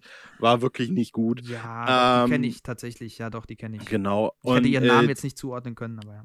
Genau, der habe ich dann auch mal so ein bisschen, da folge ich doch schon, ver, verfolge, ich folge nicht, ich verfolge. Mhm. Auch ein wichtiger Unterschied, den man in der heutigen Zeit machen muss. Ähm, ich bin nicht Follower, ich bin Verfollower. Klingt ehrlich gesagt ein bisschen creepy. Bisschen creepy, ja, ja. Und ähm, da war gerade gestern habe ich noch eine Instagram Story geguckt und ich habe die extra gescreenshottet, oh. weil ich es äh, sehr sehr witzig fand, ehrlich gesagt. Und zwar hat auch sie eine Fragerunde gemacht, wo sie natürlich 100% ehrlich alles beantwortet. ja, klar. Das ist äh, so ein Stempel, ne? Bam, 100% ehrlich. Richtig, genau. Und es war äh, eine Frage, äh, wie kannst du, also sie ist wie gesagt so politisch ein bisschen aktiv und äußert sich auch und hier mhm. Feminismus und dies und das, ich will das jetzt gar nicht kleinreden. Ähm, Frage war, wie kannst du in Anführungsstrichen links sein, aber gleichzeitig Aktien etc. bewerben, weil sie sich auch so ein bisschen mit Mhm. Aktiengedöns. Wa- Ob das und wie das jetzt ein Widerspruch ist, ist, glaube ich, jetzt äh, viel zu ausufern. Die Frage habe ich mir auch schon äh, gestellt, tatsächlich, ja. Ja, habe ich mir auch schon gestellt. Äh, und dann hat sie halt geschrieben, würde mich nicht selbst als links definieren. Ich muss aber Das- gestehen, dass ich oft zwischen Aktivismus und Kapitalismus stehe, Mhm. beziehungsweise wir ja einfach in einem kapitalistischen System leben und ich versuche einfach in Dinge zu investieren, die zu meinen Werten passen und in, meiner, in meinen Augen für eine bessere Zukunft sorgen könnten. Also finde ich auch, Mhm. ihre Antwort merkt man schon so ein bisschen, die hat sich auf jeden Fall mal damit auseinandergesetzt. Mhm, das. Und es ist kein Witz, dass äh, zwei, drei Stories später nutzt sie diese Fragerunde und dann kommt eine Story, in der sie quasi schreibt, jetzt habe ich leider Gottes dieses Screenshot scheinbar gelöscht, aber ich finde den bestimmt noch unter zuletzt gelöscht, weil ich es nämlich zitieren würde gerne. Moment. Und zwar hier habe ich ihn. Äh, dann kommt plötzlich eine Story. Zalando hat mich auch etwas gefragt. Sie wollten wissen, Oh, was man. Hashtag here to stay ist. Und dann bindet sie quasi in diese Fragerunde ganz organisch natürlich eine. Werbung für Zalando ein, sozusagen. Oh Mann. Und äh, das ist wirklich, also es ist das war, äh, brandaktuell, das war gestern Abend, habe ich das äh, noch abgescreenshottet. Mhm. Ähm, und dieses Perfekt. Ja, Spannungsfeld ist wirklich was, wo das mich sehr beschäftigt hat. Mhm. So, weil ähm, auf der einen Seite ist es. Ja, ich, ich äh, sag mal, was, was fällt dir dazu ein? Ja, mir fällt eben dazu ein, dass es, es, es ist wirklich genau dieses, also das Personal Branding, was ich schon angesprochen habe. Ähm, und es ist einfach dieses, ähm, ja, dieses Verkaufen von so einer Geschichte und von so einer Persönlichkeit gepaart mit diesem Appell an Ehrlichkeit. Ähm, und da, das, das halt irgendwie schamlos ausgenutzt wird. Also ich, ich will einfach mal gerade ein passendes oder ein relativ passendes Zita- Zitat dazu vorlesen. Das ist aus dem Buch Das Glücksdiktat und wie es unser Leben beherrscht. Das ist ein sehr gutes Äh, Buch von, äh, Von? Edgar Cabanas und Eva Ilus. Ähm, Dazu habe ich auch mal eine Rezension geschrieben, tatsächlich. Und zwar steht da drin: Personal Branding verwandelt Individuen in Marken. Und als Marke müssen sie definieren, was sie von anderen unterscheidet, was sie als authentisch und für andere unverzichtbar macht, welche Stärken und Tugenden sie anzubieten haben, die für andere erkennbar und wertvoll sind, welche persönlichen Werte sie bei anderen ansprechen und welche Strategien sie anwenden können, um sie noch erfolgreicher zu verkaufen.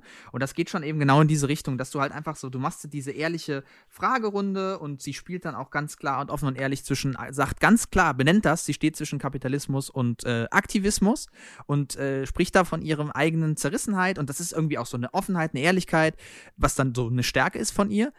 Und dann ist es aber eben in diesem Fall quasi kein Widerspruch, dann authentisch zu sagen, übrigens, Zalando hat mir auch eine Frage gestellt. Und das Schlimmste ist, man könnte sich sogar vorstellen, dass tatsächlich Zalando eine Frage gestellt hat, im schlimmsten Falle, oder dass sie halt eben vorher, was wahrscheinlicher ist, ein Werbedeal mit denen irgendwie eingegangen ist und da sich damit. Ja, ja, halt es war finanziert. Hashtag Werbung. Also es war Na, perfekt. offen.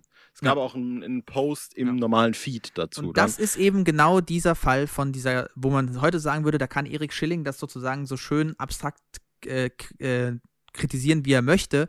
Das ist ein perfekter Fall von, in, von inszenierter Authentizität. Meine Güte, Ja. dieses Wort. Authentizität. Ja. Wir bräuchten wahrscheinlich tatsächlich ein Synonym. Lass es uns einfach ab jetzt ja gut, es ist schon das Wort. Ja, äh, Tannenzapfen nennen. Glaubwürdigkeit, Tannenzapfen, genau. Ähm, es ist auch äh, ein, ein weiteres Phänomen, dass wenn du dich so ähm, durch die Stories durchdrückst von InfluencerInnen, die oft casual sind, oft äh, Slice of Life mäßig sind, natürlich auch hier wieder, und das muss man einfach so sagen, immer durchinszeniert sind, die Tatsache, also das ist jetzt auch wieder was, was ich natürlich, das ist wahrscheinlich ein Stück weit eine Berufskrankheit, aber in dem Moment, in dem du die Kamera auf etwas hältst, ist es nicht mehr das, was es vorher ist. Hm. Äh, es ist dann, ein, Mhm. es hat ein Medientransport stattgefunden. Ja. So, ja. Ähm, und wie oft man quasi schon eine Story, eine Story, bevor die Werbung anfängt, merkt, dass jetzt Werbung kommt. Also es ist eine ganz interessante Sache, die man immer wieder beobachten kann, dass zum Beispiel ganz viele äh, ihre Werbestories für irgendein Produkt, ob das jetzt ein gutes oder ein schlechtes Produkt ist, sei jetzt mal dahingestellt, äh, und ob das sinnvolle Werbung ist auch, das ist mir jetzt gerade völlig egal, aber es wird ganz oft damit eingeleitet, viele haben mich danach gefragt oder ich habe hier was für euch. Mhm. Hey, Mhm. äh, ihr, ihr wolltet ja, oh, gerade Siri übrigens angegangen, das ist ja spannend. Ähm, hey, ihr wolltet doch, äh, dass ich äh, euch das und das mal vorstelle. Oder dann tragen sie morgens einen Teil, ja, und dann abends kommt, oh, es haben mich ganz viele Leute gefragt, was das mit diesem Teil, und ich habe hier einen Rabattcode für euch. Das ist ja ein Zufall. Das ist ja hervorragend. Also manchmal, äh, da fallen, also manchmal wirklich, da streckt die, die Fortuna ihre Hand aus, da muss Oder, man einfach zugreifen beim Schicksal. Ja. Ja. Wo wir hier auch wieder ganz spannend bei dem Thema Framing sind, also wie Sachen nach außen kommuniziert werden. Mhm. Auch ganz oft, äh, was einem äh, unterkommt, dieses, ähm, äh, jetzt habe ich es gerade vergessen, jetzt stehe ich auf dem Schlauch. Äh, ach so, ja. Äh, ich habe äh, hab mal wieder einen Rabattcode für euch klar gemacht. Ja, stimmt, das ist auch gut. Ja, genau. Ich, ich habe ähm, hab dann bei denen, ich habe das geklärt oder so. Genau. Das ist natürlich doppelt natürlich geil, weil du dann behaupten kannst, dass du Initiative ergriffen hast für deine Follower. Ne? Das ist fantastisch. Richtig. Es ja. ist äh, fantastischer Schwachsinn, ehrlich gesagt. äh, und ähm, was alles in meinen Augen, jetzt wäre ich doch vielleicht ein bisschen wertend, in der Regel, also ich sehe ne, ich sag so, ich glaube, 95% der Influencer-Werbung, die ich sehe, ist nicht gut. Ist, ist, und gut meine ich jetzt im Sinne von vielleicht tatsächlich einfach nicht gut umgesetzt, aber eben auch, was auch immer dieser Begriff ist, nicht authentisch, mhm. sondern du hast eben, wie, wie, wie, wie, der Begriff, den du gesagt hast, schein, authentisch. Ne? Ich weiß äh, nicht äh, inszenierte Authentizität. Ah, genau. Das richtig, ist das, genau, genau das ist das, worauf wir auch die ganze Zeit, glaube ich, letztlich abziehen wollen oder man kann es auch fabrizierte Authentizität nennen. Ähm, eine eine Video-Essayistin auf YouTube nennt es Manufactured Authenticity. Äh, mhm. Lindsay Ellis, auf die komme ich auch noch ah, ja, zu genau. sprechen, weil ich habe aus ihrem äh, wirklich sehr, sehr sehenswerten Video äh, Manufacturing Authenticity äh, habe ich ein paar Sachen raus zitiert und auch übersetzt. Also es wird jetzt nicht Englisch oder so. Aber ja, wir sind ja jetzt schon so ein bisschen bei, äh, vor allem du hast jetzt viel über ähm, Instagram gesprochen. Ich wollte jetzt auch noch ein ja. bisschen über äh, YouTube sprechen und äh, dass Bitte? ja auch deine Plattform ist. Wir müssen auch noch dran denken, äh, dass wir auch noch irgendwann über Gender sprechen können, also über Geschlechterrollen, ja. je nachdem. Oh Gott, diese Folge nimmt kein Ende. Naja, so, was äh, kann man da sagen? Ich habe ein paar Studien durchforstet. Habe ich tatsächlich. Die Act-On-Studie Short Report, den sechsten. Die YouTuber-Videos, Peers und politische Orientierung von Jugendlichen von Grimme Forschungskolleg und so weiter. Und was kommt bei den allen raus? Natürlich, dass Jugendliche eins wollen Authentizität, die wollen Glaubwürdigkeit, die wollen, dass das irgendwie passend ist, dass da wenig Bildbearbeitung und so weiter ist und dass das irgendwie, dass die sich trotzdem irgendwie ehrlich geben und die Leute, also das ist einfach ganz klassisch so der Stand der Dinge, ja. Und ich glaube, äh, das ist noch ein ganz wichtiger Punkt, den man vielleicht ansprechen kann, wo ich auch die Brücke nach vorne bild. Ähm, aus meiner persönlichen Erfahrung und das, was jetzt auch vielleicht dadurch sagt, du bist in deiner Jugend deine, dein, das Heranwachsen ist eine stetige Suche nach dir selbst. Äh, und das Ausnutzen davon oder das, das Propagieren davon, dass andere Leute online das völlig für sich selbst beanspruchen und sich selbst gefunden haben und das sind, mhm. äh, das macht das Ganze zu einem unglaublich mächtigen äh, Marketing und äh, ja, Wirtschaftstool eigentlich. Wobei man, so hier Produkt. Auch, wobei man hier auch sagen muss, ich würde da sogar noch mal einen ideologischen Schritt zurückgehen und behaupten, dass diese Reise ins Innere in unserer Gesellschaft natürlich stark in die Jugendlichkeit verortet ist und die ist sozusagen ja. total gesellschaftlich kodiert. Also wenn man sich suchen sollte, dann sollte man das bitte zwischen 14 okay. und 25 erledigt haben. Dann ist aber gut. Ja. Midlife Crisis von mir aus auch noch und das ist ja auch schon so ein Postulat. Das ist ja auch schon Quatsch. Ne? Man ja. dürfte auch mal sagen so, hey, auch mit 75 kann man sich neu erfinden. Was heißt neu erfinden? Aber mit 75 kann man sich verändern. Sagen wir, bleiben wir so neutraler. Und auch mit 35 passiert das, mit 55 oder auch mit 15. Und, ähm, und einfach nochmal so einen Schritt zurückzugehen. Aber ja, es stimmt schon. Und es ist aber trotzdem, das würde man, und würde man schon sagen, man hat einfach später ein bisschen eine andere Erfahrung und man ist vielleicht, naja, ein bisschen empfänglicher, weil etwas verletzlicher als Jugendlicher. Ähm, was mhm. vielleicht auch mit der Biologie zusammenhängt, ne? die Hormone spielen verrückt und so weiter und so fort. Es werden viel mehr Erwartungshaltungen an einen rangetragen, weil das eben bei uns gesellschaftlich so stark in diesen Zeitraum fällt. Und deswegen glaube ich, dass dann in der in dieser Zeit einfach Jugendliche sich sehr ja, wie soll man sagen, unsicher fühlen, auf eine gewisse Art. Mhm. Und äh, da die Suche dann einfach stärker in den Vordergrund tritt. Und ähm, ja, jetzt aber nochmal auf die Frage zurückzukommen, wie kann man eigentlich Authentizität jetzt vermitteln? Und da habe ich so eine richtig geile, so eine richtig geile äh, Internetseite gefunden. Scientific Economics heißt die. Und da ist hier, geht es um einen Aufbau einer Personenmarke. Und folgende Tipps geben die einem. Ich habe die jetzt zusammengefasst. Und zwar erstens, man muss Identifikationspotenzial aufbauen, ist erstmal klar. Mhm. Das heißt, sich nicht verstellen, Zitat, sei einfach die Person, die du bist. Er muss einfach nur du selber sein. Das ist schon, das ist mhm. schon wunderbar. Dann hier auch, kleine Macken, zum Beispiel ein sehr lautes Lachen, das ist tatsächlich deren Beispiel, fördern den Wiedererkennungswert, der Unique Selling Point. Also durchaus das nehmen, sich nicht verstellen, sich nicht klein machen, sondern volle Feuer geben, ne? Oder eben, wenn man sagt, man ist sehr leise, dann soll man mit dieser Stille spielen und so. So, dann auch schön, steht zu deinen Fehlern, Fehler, der hier genannt wird, Muttermal.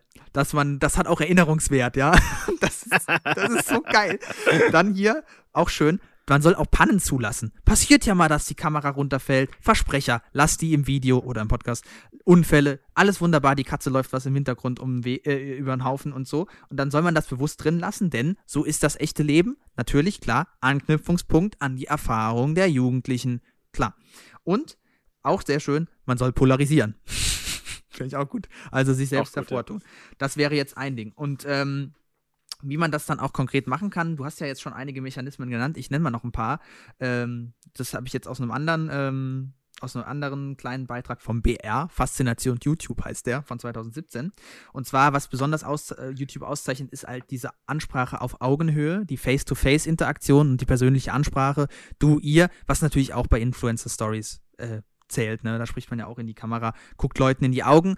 In die Augen gucken suggestiert natürlich direkt auch Ehrlichkeit. Kennt man ja also aus dem normalen Alltag sozusagen, ne, wenn jemand die ganze Zeit wegguckt, dann hat man immer das Gefühl, hm, irgendwas ist da ein bisschen fadenscheinig. Dann auch äh, interessant für sie ist, dass man seine eigene Meinung kenntlich macht und auch keine Rolle spielt, sondern auch zu der eigenen Meinung steht. Sich in diese Rolle irgendwie nicht, also nicht in eine Rolle einpasst, sondern dass man sagt, naja, finde ich jetzt irgendwie scheiße, das und das. Und auch wirklich dann das Wort, was ich gerade verwendet habe, vulgär benutzt. Auch vorteilhaft ist das Eigenheim als Drehort. Also kein Studio, ja. nichts Verstelltes, sondern hier wird, wie man, äh, wie in diesem äh, Ding ge geschrieben wird, in diesem Artikel, da wird die Maske fallen gelassen. Wir sind hier ganz privat, wir sind hier im Schlafzimmer oder so. Ähm, und auch die, was du schon genannt hast, die Interaktion mit Fans. Die unterstreicht das ungemein. Follower haben, sie, Follower haben mir äh, gefragt, man hat mir gesagt, ich habe hier für euch was organisiert. Ne? Da spricht man dann die Leute an und hat eine Interaktion. Auch hilfreich ist, das ist jetzt aus dieser anderen Studie von, äh, wer war das noch? Irgendeine, das war, ich glaube, Babelsberg, die, die äh, Filmschule. Die haben gesagt, Einbindung von Außenstehenden ist auch super. Zum Beispiel die eigene Mutter.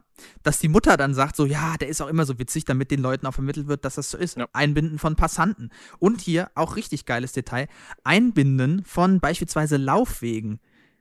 Also nicht einfach immer den Cut machen und jetzt sind wir da, sondern durchaus auch sozusagen das lapidare, billige im Alltag, das auch richtig mit reinmachen, dann bist du auch authentisch, weil das ist nun mal so. Wir gehen halt alle 90 Prozent der Zeit langweilige Wege. Gut, 90 Prozent ist vielleicht ein bisschen viel, aber ich sag mal 50 Prozent ist halt Reisen von A nach B und da passiert halt eigentlich nichts.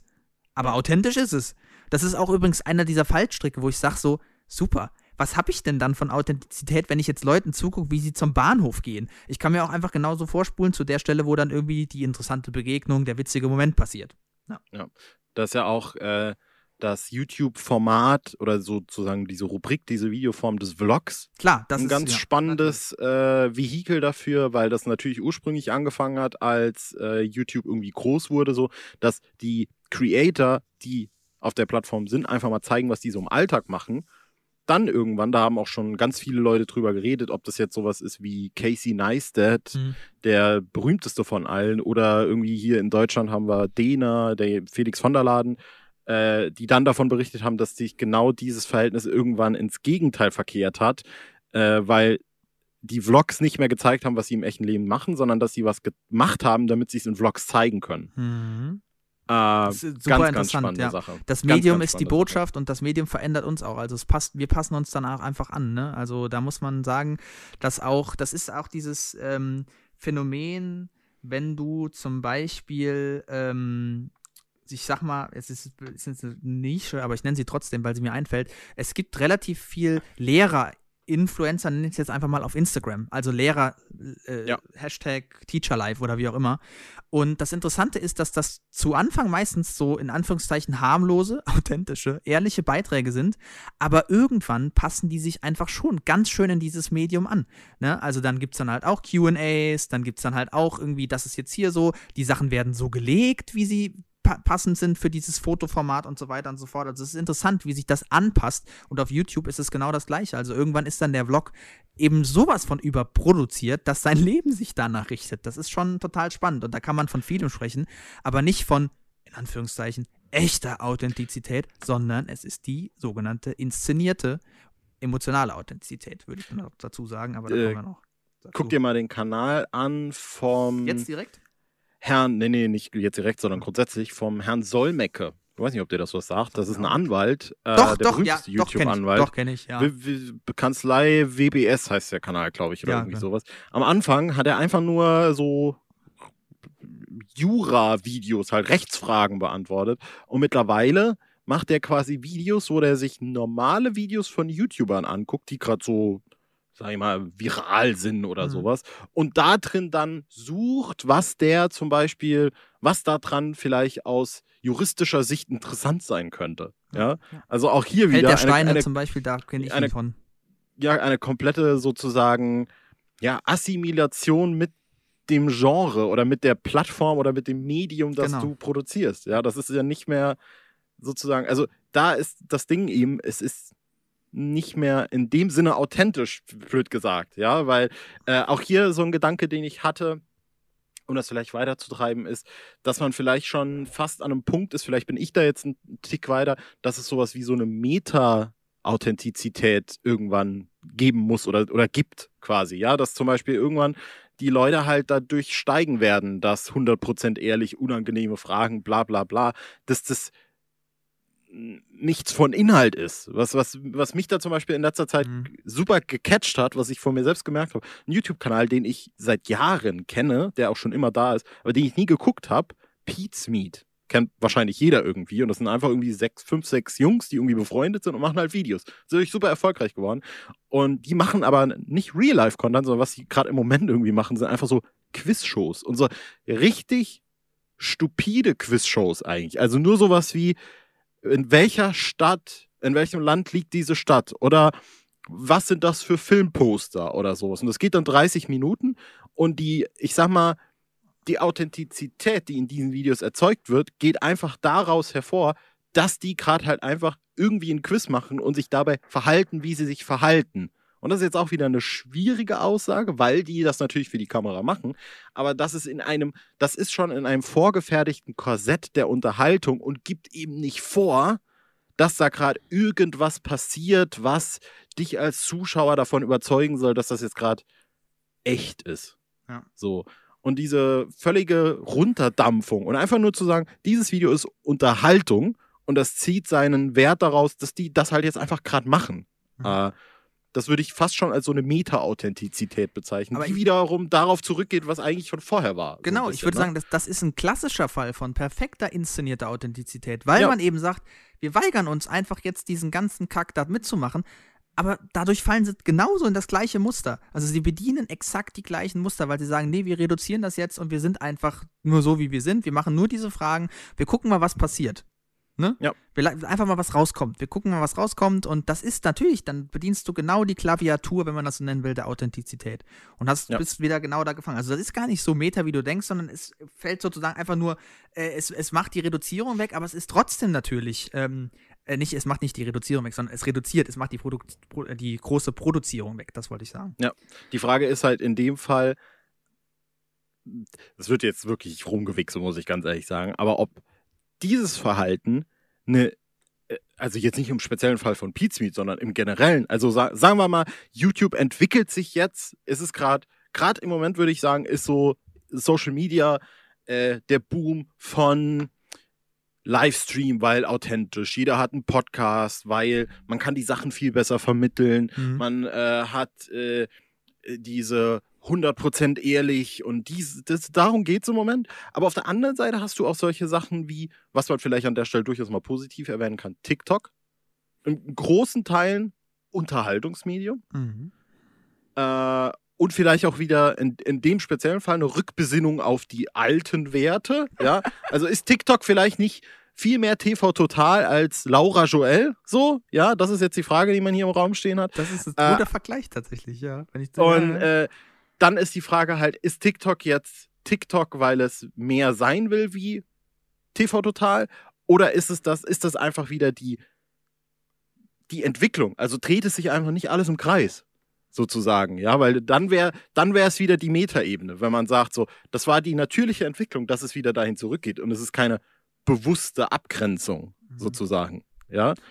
Ähm, das ist eine sehr gute Frage, die wir natürlich jetzt nicht beantworten können. Keine Null. Frage. Ich kenne mich auch nicht genug aus mit TikTok, muss ich dazu sagen. Ich auch nicht. War auch gerade ein ja. spontaner Einfall. Ja, ja, ja, aber es ist auf jeden Fall interessant. Aber ähm, ich meine, aber trotzdem, das, was wir halt im Moment feststellen, ist eben, dass wir schon, auch wenn das sozusagen, auch wenn die YouTuber oder auch die Influencer, die wir kennen, das nicht ständig nen so nennen, aber das schon einfach dieses, diese Glaubwürdigkeitsimperativ äh, einfach trotzdem sich überall findet, ja. Und ja. selbst wenn er eben der Imperativ ist, sich äh, glaubwürdig zu inszenieren. Ne? Also ja. das ist ja genau das Interessante. Also auch wenn vielleicht viele wissen, dass das, oder vor allem viele Creator, die sind sich voll dessen bewusst, dass das, was sie da auch hochzeigen, nur ein Ausschnitt ihres Lebens ist geschweige denn sie selbst. Aber sie wissen eben schon, wie Sachen aufgenommen werden, wie Sachen wahrgenommen werden. Und zwar nämlich als im Idealfall authentisch. Also sie benutzen ja. das schon, sie bedienen das schon. Und ähm, hier finde ich, äh, sollten wir auch einfach mal kurz noch darüber sprechen, auf, über diesen emotionalen Aspekt, der mir so wichtig ist dabei. Und zwar, ja, äh, weil ich ja eben darauf hinaus wollte, dass Emotionalität so ein bisschen den Kern ähm, von dem, was wir unter Authentizität verstehen, ausmacht oder ausmachen könnte. Lass uns mal so stehen, genau. Und dazu hat eben diese wundervolle äh, YouTuberin Lindsay Ellis das äh, Video gemacht, das ich schon angesprochen habe, YouTube Manufacturing Authenticity, also die Fabrizierung von Authentizität für Spaß und Profit. Das ist übrigens der Untertitel in Klammern. Und hier äh, habe ich ein Zitat rausgeschrieben, übersetzt rausgeschrieben, das ich gerne vorlesen würde. Und zwar: ein Teil von YouTube, welcher auch als Influencer-Kultur bezeichnet wird, ist dadurch ausgezeichnet, dass es für die Creator wichtig ist, ihrem Publikum, ihren Followern, den Anschein zu vermitteln, dass sie einen kennen und dass dein Job als Creator darin besteht, diese Zugänglichkeit und Authentizität aufrechtzuerhalten, ohne dabei verrückt zu werden. Sie spricht auch viel über Burnout und die Geschichten, die damit einhergehen. Das äh, würde ich gleich noch aufgreifen. Äh, weiter im Zitat, der Beitrag der Authentizität basiert dabei auf der Aufrechterhaltung der Emotionen als überzeugende. Die Herausforderung für die Creator besteht darin, die Illusion, die Follower würden einen wirklich kennen, aufrechtzuerhalten, wohingegen die Follower aber tatsächlich nur die fabrizierte Emotion, das Konstrukt, die Seite des Creators kennen, die der Creator als besonders lukrativ für die Zuschauer auserkoren hat. Und zwar die Seite, die man eben dann gut verkaufen kann, wenn man eben etwas abkauft. Da passen ja diese Vokabeln perfekt hin. Und ähm, das fand ich eine sehr, sehr gute und sehr, sehr treffende Beschreibung. Und sie basiert das Ganze so ein bisschen, äh, nicht so ein bisschen, sondern auf dem Konzept von einer ähm, amerikanischen, ich glaube, sie ist auch Soziologin, weiß ich gerade gar nicht genau, Wissenschaftlerin auf jeden Fall, Ali Russell Hochschild oder wie die Amerikaner sagen, Hochschild. Und äh, die hat dieses äh, Konzept der Emotional Labor, emotionale Arbeit, was sie in ihrem Werk noch von Emotional Work unterscheidet, aber ist auch egal. Und Emotional Labor ist quasi die Arbeit, also Zitat von ihr zur, äh, sie hatte ein Interview gegeben zur Covid-19-Pandemie und so weiter und hat dann auch gesagt, er hat es nochmal so ein bisschen konziser zusammengefasst. Emotionale Arbeit ist die Arbeit, bei der wir Emotionen für unsere bezahlte Arbeit evozieren, also hervorbringen oder unterdrücken. Das heißt, die Arbeit, bei der wir unsere Emotionen verwalten. Klassisches Beispiel, was sie immer nimmt, sind Stewards und Stewardessen im Flugzeug, die sozusagen darauf gedrillt werden, immer zu lächeln, auch wenn Turbulenzen sind, ne? Und die dann sozusagen ihren eigenen, äh, ihre eigene Emotion, also dass sie auch irgendwie Angst haben oder so unterdrücken müssen, um Spaß zu haben. Anderes Beispiel sind Bestatter oder solche Dinge. Und ähm, also wir alle haben bis, bis zu einem gewissen Grad, vor allem im Dienstleistungssektor, immer mit emotionaler Arbeit zu tun. Und worum es Hochschild dann in ihrer Studie geht, ist vor allem hoch aufzuzeigen, inwiefern das einen emotional auslaugen kann, wenn man ständig sozusagen seinen in Anführungszeichen inneren Kern irgendwie unterdrückt oder nicht unbedingt den inneren Kern, also aber äh, sozusagen Emotionen unterdrückt, weil das eben meistens dann zurückfeuern könnte und da kommt dann sowas wie Burnout eben ins Spiel und das ist auch das, was Lindsay Ellis dann in diesem Video sehr treffend anspricht und das finde ich ist ein, ein, spannender Punkt, zu sagen, dass gerade ähm, sozusagen diese Emotionalität, die Offenheit, übrigens nicht nur positive Emotionen, vornehmlich zwar, aber auch zum Beispiel, wenn jemand weint, gilt das natürlich als total authentisch und super. Mhm, also mhm. äh, auch Trauer beispielsweise oder irgendwie Frustration, Depression im weitesten Sinne, ähm, gelten tatsächlich auch als in Anführungszeichen, naja, lukrativ, als vermarktbar, weil eben so authentisch. Und dass das eben aber äh, dann zu einem zu Problem wird, wenn du nämlich so einen totalen Bruch hast mit dir selber, insofern, als wenn dich dann irgendwelche Fans treffen auf der Straße und meinen, sie wüssten genau, wer du bist, weil sie kennen dich ja, sie kennen ja deinen wahren Kern, dass sie genau dann eben äh, total enttäuscht sind oder eben sogar irgendwie sich äh, aufwiegeln, also gegen dich aufwiegeln, weil sie dann schreiben, oh, ist, ähm, ist im echten Leben total äh, unfreundlich, ist total asozial, ist total, ist überhaupt nicht zugänglich und so weiter und so fort. Und in die Probleme kommst du dann und äh, das ist halt das Interessante, weil sie das immer so verkaufen natürlich. Genau. Auch hierzu äh, kann ich wieder mit äh, Theoriebeispielen, Praxisbeispielen, Sehr Entschuldigung, gut, glänzen. Theoriebeispielen, Ähm, Praxis, ja. Theoriebeispielen, genau.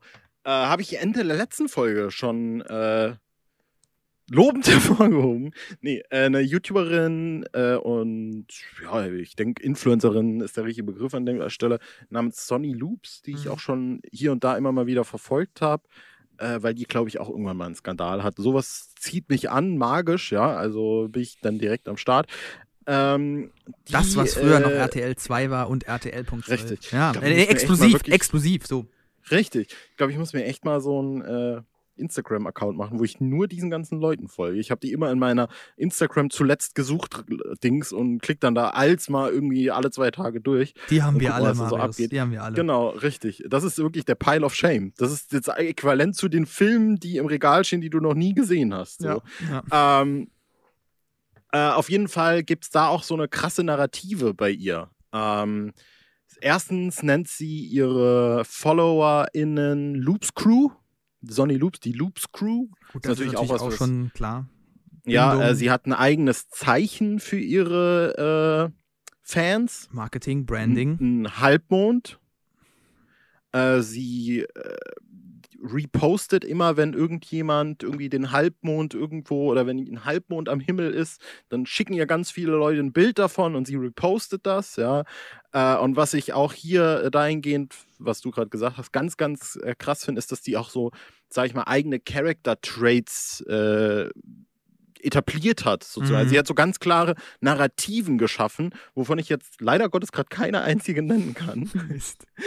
Doch, ich glaube irgendwie, nee, ich, ich will jetzt nicht nichts Falsches sagen. Es ist einfach nur vielleicht, man kann es ja selber nachverfolgen, man kann ja gerne mal da reingucken. Mhm. Und äh, wenn zum Beispiel, wenn es jetzt sowas wäre wie, es gab zum Beispiel, perfekt, das perfekte Beispiel, fällt mir doch was ein, dass sie über Monate hinweg immer wieder gesagt hat, wie gut sie diese Wagner Piccolinis findet, diese kleinen Pizzadinger. Natürlich, ja, Ja. wir alle. Und äh, dann ihr jeder ständig natürlich äh, schickt, wenn die Wagner Piccolinis irgendwo im Angebot sind. Sie das dann natürlich immer repostet mit so dem Habitus, oh Leute, ihr kennt mich so gut. Mhm. Äh, und dann kam natürlich auch irgendwann die Kooperation mit Wagner, weil die sind dann irgendwann auf den Trichter gekommen. hätte dann gab's das natürlich gedacht? Werbung. Aus natürlich- übrigens im Saarland.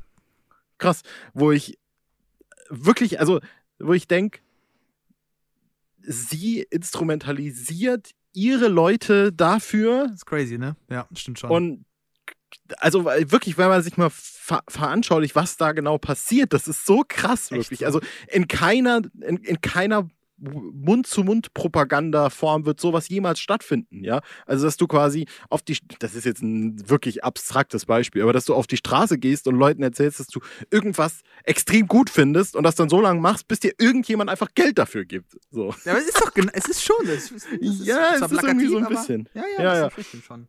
In der Und- Öffentlichkeit eben, ne? Genau, und ich glaube, das ist äh, noch ein ganz Form wichtiger Part, auch wenn das vielleicht nicht per se jetzt zusammenhängt mit Authentizität Mhm. sozusagen, ähm, aber natürlich auch dieser ähm, ewige Vorwurf oder dieses ewige Narrativ, dass da äh, so eine so eine falsche Verbrüderung, Verschwesterung, Vergeschwisterung impliziert wird, die faktisch einfach nicht da ist, Hm. weil du mit diesen Menschen nichts zu tun hast und die, du kennst diesen Menschen nicht.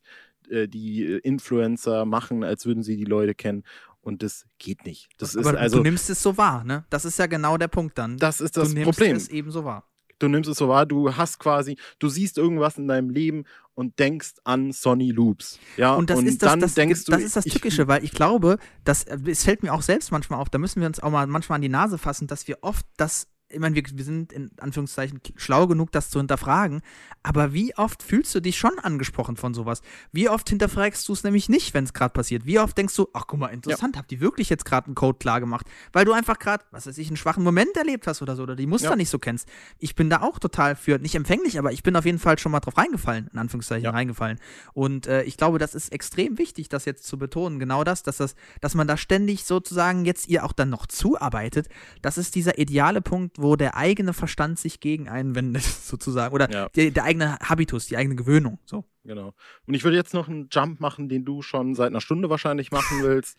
ähm, auch, auch etwas, was jetzt nicht exklusiv ist, aber was äh, mittlerweile äh, und damit will ich jetzt auf jeden Fall nicht sagen, dass ich das kritisiere, sondern auch bei Sonny Loops zum Beispiel stattfindet, ist äh, sich als Frau äh, authentisch zu zeigen, bedeutet, du bist ungeschminkt, du zeigst, dass du Dehnungsstreifen hast, dass du vielleicht Zellulite am Hintern hast äh, und du zeigst, du, du versuchst sozusagen das Schönheitsbild, das die Gesellschaft vorgibt, zu konterkarieren. Mhm. Und ich glaube, da sind wir, da leite ich jetzt einfach an dich weiter. Authentizität und Gender. Es äh, hat wahrscheinlich jeder mitbekommen, es war das große Ereignis auch schon Anfang dieses Jahres oder ich weiß gar nicht genau, wann es stattgefunden hat, das sagt schon so viel darüber aus. Die Miss Germany-Wahl hat ja wieder angestanden. Und natürlich hatte die Miss Germany-Wahl einen fantastischen Slogan, der natürlich da hieß Empowering Authentic Women. Das ist kein Scherz, das ist tatsächlich so. Und da bin ich drauf gestoßen und auf diese Frage. da, bin, da bin ich dann der Sieger geworden. Da habe ich gedacht, das kann ich auch. Das kann ich auch, wenn es einfach nur eine Performance, eine Fassade ist, was die ja nicht behaupten. Die machen das ja ganz klar essentialistisch. Ähm, da habe ich mir natürlich auch die Frage gestellt, okay, interessant, bei einem fucking Beauty-Wettbewerb, ja, geht es jetzt plötzlich um Ehrlichkeit und Glaubwürdigkeit. Es ist ja wohl und Ungekünsteltheit, die genau das nämlich möchte. Ungeschminkt. Es war zum ersten Mal ein Plus, ein sogenanntes Plus-Size-Model dabei. Ähm, was natürlich auch eine gute Sache ist, von mir aus kann ja jeder machen, wie er will. Mir ist das egal. Ähm, wie, wie, wie Menschen sollen irgendwie glücklich werden damit, wie sie sind und so. Im Idealfall auch noch gesund, dann ist es alles eine grunde Sache. Und ähm, ich habe mich da halt auch echt gefragt, so, was bedeutet das jetzt überhaupt? Und äh, jetzt auch mal losgelöst von diesem natürlichen, diesem vermeintlich natürlichen, was ja auch schon wieder kulturell ist, weil alles, was wir Menschen anfassen, ist nicht mehr natürlich. Das muss man sich auch mal gerade in die Hand, äh, äh muss man sich auch mal gerade vor Augen führen. Vielleicht, wenn man auf die Toilette geht, das hat noch ein bisschen was von früher. Aber das natürlich auch nicht, weil wir gehen ja auf Klo. Soll ich, soll ich was sagen, Benny? Ich gehe jetzt kurz aufs Klo. Mach das. Behalt dir deinen Gedanken, ich bin sofort wieder da. Ich muss auch gerade. Also was ich meinte, ne, unabhängig jetzt von dieser sogenannten Natürlichkeit, fand ich es einfach schon mal interessant zu behaupten, dass es sowas gibt wie authentische Frauen. Weil das impliziert ja, dass es auch sowas gibt wie unauthentische Frauen. Und da habe ich mich gefragt, was ist das eigentlich? Was ist denn eine unehrliche Frau? Was ist denn eine unglaubwürdige Frau? Ne? Und dann ist mir, ist mir das Einzige, was mir dazu eingefallen ist, ist, ich, ich finde, das ist keine Kategorie, in der das sozusagen angewendet werden müsste. Es sei denn, und das ist genau ja die Pointe von Erik, äh, Erik Schilling und auch von, von Reckwitz, man hat sozusagen eine Vorstellung davon, man hat eine Erwartung daran. Und dann gibt es tatsächlich Codes, dann gibt es tatsächlich Klischees vor allem, die damit total bedient werden. Und das ist eben auch einer der Punkte, die dann Erik Schilling macht, letztlich in seinem Buch. Ähm, da kann ich auch mal gerade kurz zitieren, wenn er davon spricht, dass wir sozusagen authentische Geschlechterrollen oder Geschlechtermerkmale fixieren. Seine Formulierung ist, die Kehrseite der Medaille besteht darin, dass das, was als authentisch weiblich oder männlich aufgefasst wird, sich nicht selten aus gesellschaftlichen Klischees speist. Werden diese positiv gewendet und für die eigene Argumentation eingesetzt, zementiert dies die Klischees, obwohl sie eigentlich überwunden werden sollen. Und auch hier wieder zeigt sich eine der Schwächen von Schilling, weil er beispielsweise an das, was du gerade schon angesprochen hast, gar nicht richtig denkt. Dass es nämlich genauso gut nämlich jetzt sein kann, dass wir eine Umkodierung von authentischer Frau kennen. Dass nämlich jetzt nicht mehr authentische Frau ist, die im klassischen Sinne, wie man das immer so früher kannte, fürsorglich ist, etwas schwächer ist und so weiter. Normalerweise die Sphäre des Heims bedient. Ich nenne jetzt hier die Klischees, nicht, dass das meine äh, Einstellung gegenüber Frauen ist oder ja. so, aber das ist das, was wir damit assoziieren. Eher etwas mehr Passivität und so weiter und so fort. Ähm, aber natürlich auch diesen, diesen Imperativ, sich zu schminken, sich schön zu machen. Also, also Schönheit ist ja ein, ein wichtiger Punkt, den wir immer, oder ein, ein, Maß, was wir immer an Frauen anlegen, ja. Ähm, und das Interessante ist, dass das ja jetzt inzwischen umkodiert wird zu diesem ehrlichen, ungekünstelten. Das heißt, endlich mal die Schminke vom Gesicht reichen, reißen. Und da sind jetzt diese Dinge mit Sensibilität und so noch gar nicht angesprochen. Aber das finde ich einfach total spannend, weil das halt einfach auch zeigt, dass das auch nur eine Inszenierung ist. Das ist halt kein Deut natürlicher, das ist halt kein Deut weiblicher, auch in dem Sinne, sondern es ist einfach nur eine andere äh, Ausformung von Weiblichkeit oder eine Kodierung von, und da müssen wir jetzt auch mal einen Unterschied machen, den wir eigentlich die ganze Zeit schon hätten machen sollen, zwischen das, was man im Englischen Gender und Sex nennt. Gender mhm. wären eben sowas wie im, im, im Deutschen sagt man immer das kulturelle Geschlecht und dann Sex das biologische Geschlecht. Da gibt es natürlich auch nochmal Unterscheidungen, ob es das wirklich so gibt. Wir bleiben jetzt einfach mal dabei. Und die wichtige Unterscheidung der Adjektive ist, wenn wir vom biologischen Geschlecht sprechen, dann sprechen wir von weiblich und männlich. Und wenn wir von Gender sprechen, dann sprechen wir von feminin und maskulin. Und eigentlich meinen die immer, wenn die von sowas sprechen, feminin und maskulin, nennen es natürlich nicht so, weil du damit Leute vor vors Horn haust vors Horn stößt. Ähm, aber das, das sind eben auch genau diese Punkte, dass du halt so eine, so eine starke Art von Weiblichkeit inszenierst. Äh, jetzt habe ich schon falsch gesagt. Von Femininität inszenierst. Mhm. Ich habe mir, äh, also ich habe erschreckend wenig dazu, ehrlich gesagt, beizutragen. Ja, also, ähm, habe mir aber in dem Kontext tatsächlich so ein paar Gedanken drüber gemacht, ob ob und wie politisch Authentizität eigentlich ist. Äh, und wenn Authentizität politisch ist, ob es dann äh, was Reaktionäres oder was Progressives ist. Äh, und ich fand es unglaublich schwer. und du willst was dazu sagen? Ja, es ist absolut beides. Ja. Es ist absolut beides. Also äh, beide Lager, das ist ja das Schöne an solchen Begriffen. An, deswegen ist das ja auch so ein wichtiger, wichtiger Begriff, weil er beide Lager bedient. Also sowohl der Nazi kann sich auf authentisches Deutschtum beziehen, mhm, mhm. als auch der Feminazi auf ähm, sozusagen dann authentisches Frausein oder so. Oder was wir heutzutage halt eher kennen, ist zum Beispiel dieser Diskurs rund um Rassismus. Also authentische kulturelle Aneignungen oder eben nicht Aneignungen, sondern also authentische Ausleben von Kultur und so. Deswegen, es findet sowohl auf dem linken wie auf dem rechten Spektrum statt. Es lässt sich in beide Richtungen wunderbar instrumentalisieren. Ähm, genau, ja, das, das ist eben ja. auch das Interessante an diesen Begriffen, wenn die wirklich so ähm, omnipotent, würde man das, glaube ich, dann in dem Fall. Omnipräsent sowieso, aber omnipotent auch nennen. Ja. Mhm. Ich habe dazu noch zwei, drei Sachen aufgeschrieben. Ja, gerne, dann wäre ich gerne. eigentlich schon so äh, ja, Richtung Ende. Ja. Ähm, dass Authentizität nicht auch gleichzeitig moralisch ist. Mhm. Ja, ähm, das ist eine ähm, gute Frage, ja. Ähm, sondern dass Authentizität eben auch ganz oft als der vorgeschoben wird, unmoralisch zu sein. Also ich habe auch hier wieder mein absolutes Lieblingsbeispiel, äh, um es vielleicht am lebenden Objekt fortzuführen. Montana Black ist authentisch. Ähm, genau. Weil der eben auch einfach mal im Stream raucht. Oder so dieser klassische Satz, der sagt auch mal, wie es ist. Ja, also der hat, äh, der hat, wie sag mal, es gibt doch der, der, der trägt die Dingsbums auf der Zunge oder irgendwie ja, sowas. Der hat der. Brauchst mich bei Stichwort so nicht zu fragen. Aber der nimmt kein Blatt vor den Mund. Sowas, so, ja. Der das feststellt sich nicht, genau. Und da, da kommt, das ist ein guter Beispiel, das ist ein gutes Beispiel, das ist das, was ich meinte. Da kommst du nämlich in die Bredouille, wenn du diesen Imperativ so stark machst. Ja, weil halt auch Hass ist halt auch authentisch.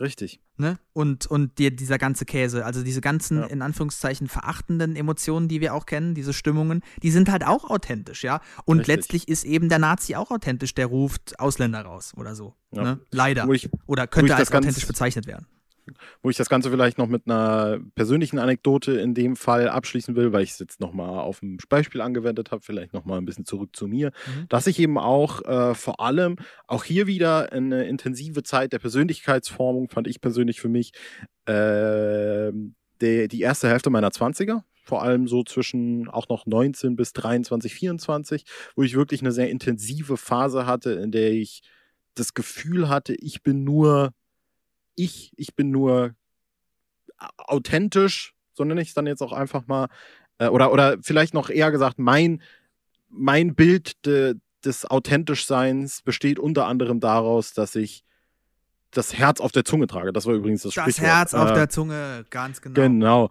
Und einfach den Leuten sage, wie es ist. So. Knallharte Und, äh, Ehrlichkeit. Richtig, genau, so radikale Akzeptanz auch irgendwie so, so in diese Richtung. Ja. Äh, und mich auch, n, weiß ich, ein gutes Stück weit sehr darüber definiert habe. Und ich will nicht sagen, ob das jetzt per, per se falsch ist oder richtig ist oder so. Äh, ich sage nur, dass ich für mich über die Zeit eben auch entdeckt habe, dass es für, für mein persönliches Leben Blödsinn war. Äh, und eben Hätte dir Aristoteles übrigens auch schon sagen können, aber ja, Mist. Ähm, und eben für mich persönlich gemerkt habe, dass das nicht die Authentizität ist, mit der ich leben will. Ja. Und äh, vielleicht auch um, äh, da würde ich dich vielleicht auch gleich noch, um vielleicht auch eine, zum Abschluss eine persönliche Einschätzung des Ganzen zu finden, äh, fragen und auch für mich sagen wird, dass ich, wenn es eben sowas gibt, und es gibt keine einheitliche, da komme ich nochmal darauf zurück, Authentizität, es gibt kein authentisches Ich, ähm, aber es ist durchaus äh, ein Bestreben von mir, das ist so mein persönliches Fazit ein Stück weit, äh, auch wenn es vielleicht jetzt ein bisschen spirituell klingt, aber so im Einklang mit meiner Moral zu sein das ist Und- aber was anderes, ne? äh, und, und danach zu handeln. Und ich für mich persönlich habe das Gefühl, wenn ich stets danach handle, wenn ich meine Entscheidungen danach treffe, was mir, also zum Beispiel, es ist auch wieder ein blödes Beispiel, aber äh, wir hatten damals den YouTube-Kanal Wir sind Movies mit Markus und Max, wo du ja auch ein Teil davon warst. Und irgendwann hat es für mich absolut Sinn gemacht, diesen Kanal zu beenden. Und ich habe nicht mehr empfunden, dass ich das noch weitermachen kann und will. Mhm. Äh, und das ist ein Moment der Authentizität für mich persönlich gewesen, sozusagen, weil ich äh, mit mir selbst ein Stück weit auch radikal ehrlich, ehrlich war. So. Äh, ist vielleicht jetzt auch nicht das perfekte Beispiel, aber um, um das vielleicht so ein bisschen abzurunden, wäre so ein bisschen das, was mein eigener Anspruch an mich selbst ist. Was, Ja. wie, wie stehst du dazu? Was, Also ich was- würd- ja. Ja, ich würde an der Stelle sagen, dass du ehrlich warst. Also nicht, äh, nicht unbedingt, dass das jetzt, warum muss da der Begriff Authentizität benutzt werden? Also du hast, warst mit dir im Reinen, das ist in Ordnung. Ähm, also davon abgesehen, übrigens können wir den Begriff auch durchaus noch anständig benutzen, nämlich zum Beispiel, wenn wir irgendwelche Dokumente oder auch irgendwelche ähm, Reliquien oder Artefakte von antiken Kulturen finden, da würde man den Begriff durchaus sinnvoll benutzen, ne? Dass das Mhm. authentisches was weiß ich, ein authentischer Gesetzestext aus dem antiken Mesopotamien ist oder so ein Scheiß. So, ne? Also es gibt eben Ja, ja. Punkte, wo man durchaus von authentisch sprechen darf. Ne, das, darauf wollen wir jetzt auch nicht hinaus, ne? Aber gerade wenn es dann halt um Subjekt äh, geht. Und ähm, ich bin, klar, ich bin auch Freund davon zu sagen, dass man durchaus versucht, mit sich im Einklang zu leben, ja. Aber dafür ist Authentizität nicht unbedingt Ma die Maßgabe, sondern dafür ist die Maßgabe sowas wie Klugheit. Vielleicht auch sowas wie Besonnenheit. Mäßigung ist ein anderes Wort dafür. Und ähm, das ist sozusagen die, den, die den äh, versucht, sozusagen zwischen Extremen die Mitte zu finden, das rechte Maß, davon will man auch sprechen. Das ist jetzt eine sehr antike Position, die ich nenne, aber ich finde, die hat halt einfach wirklich, die ist halt sehr charmant. Und zum Beispiel würde man auch sagen, kommt, krasse Ehrlichkeit bringt einen halt genauso wenig weiter, wie wenn man sich die ganze Zeit irgendwie nur lügt, wenn man nur lügt oder so, sondern es gibt sozusagen ein Maß der Vermittlung.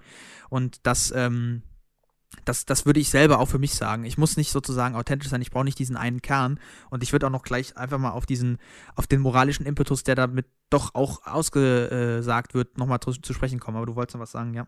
Äh, genau darauf wollte ich gerade auch so ein bisschen hinaus, vielleicht noch als Klarstellung und auch um es vielleicht nochmal auf Influencer äh, abzuwälzen, äh, empfinde ich nicht, äh, dass authentisch sein etwas ist, was man ausüben und forcieren kann. Auch wenn es einem vielleicht das suggeriert, aber vielleicht ist authentisch sein auch die Summe aller Teile. Ja, also wenn du äh, sagst, du willst klug sein und klug handeln und mit deinen Gefühlen e- ehrlich umgehen und versuchen, da auch die vernünftig zu kommunizieren. Vielleicht ist dann einfach auch Authentizität des, ja, die,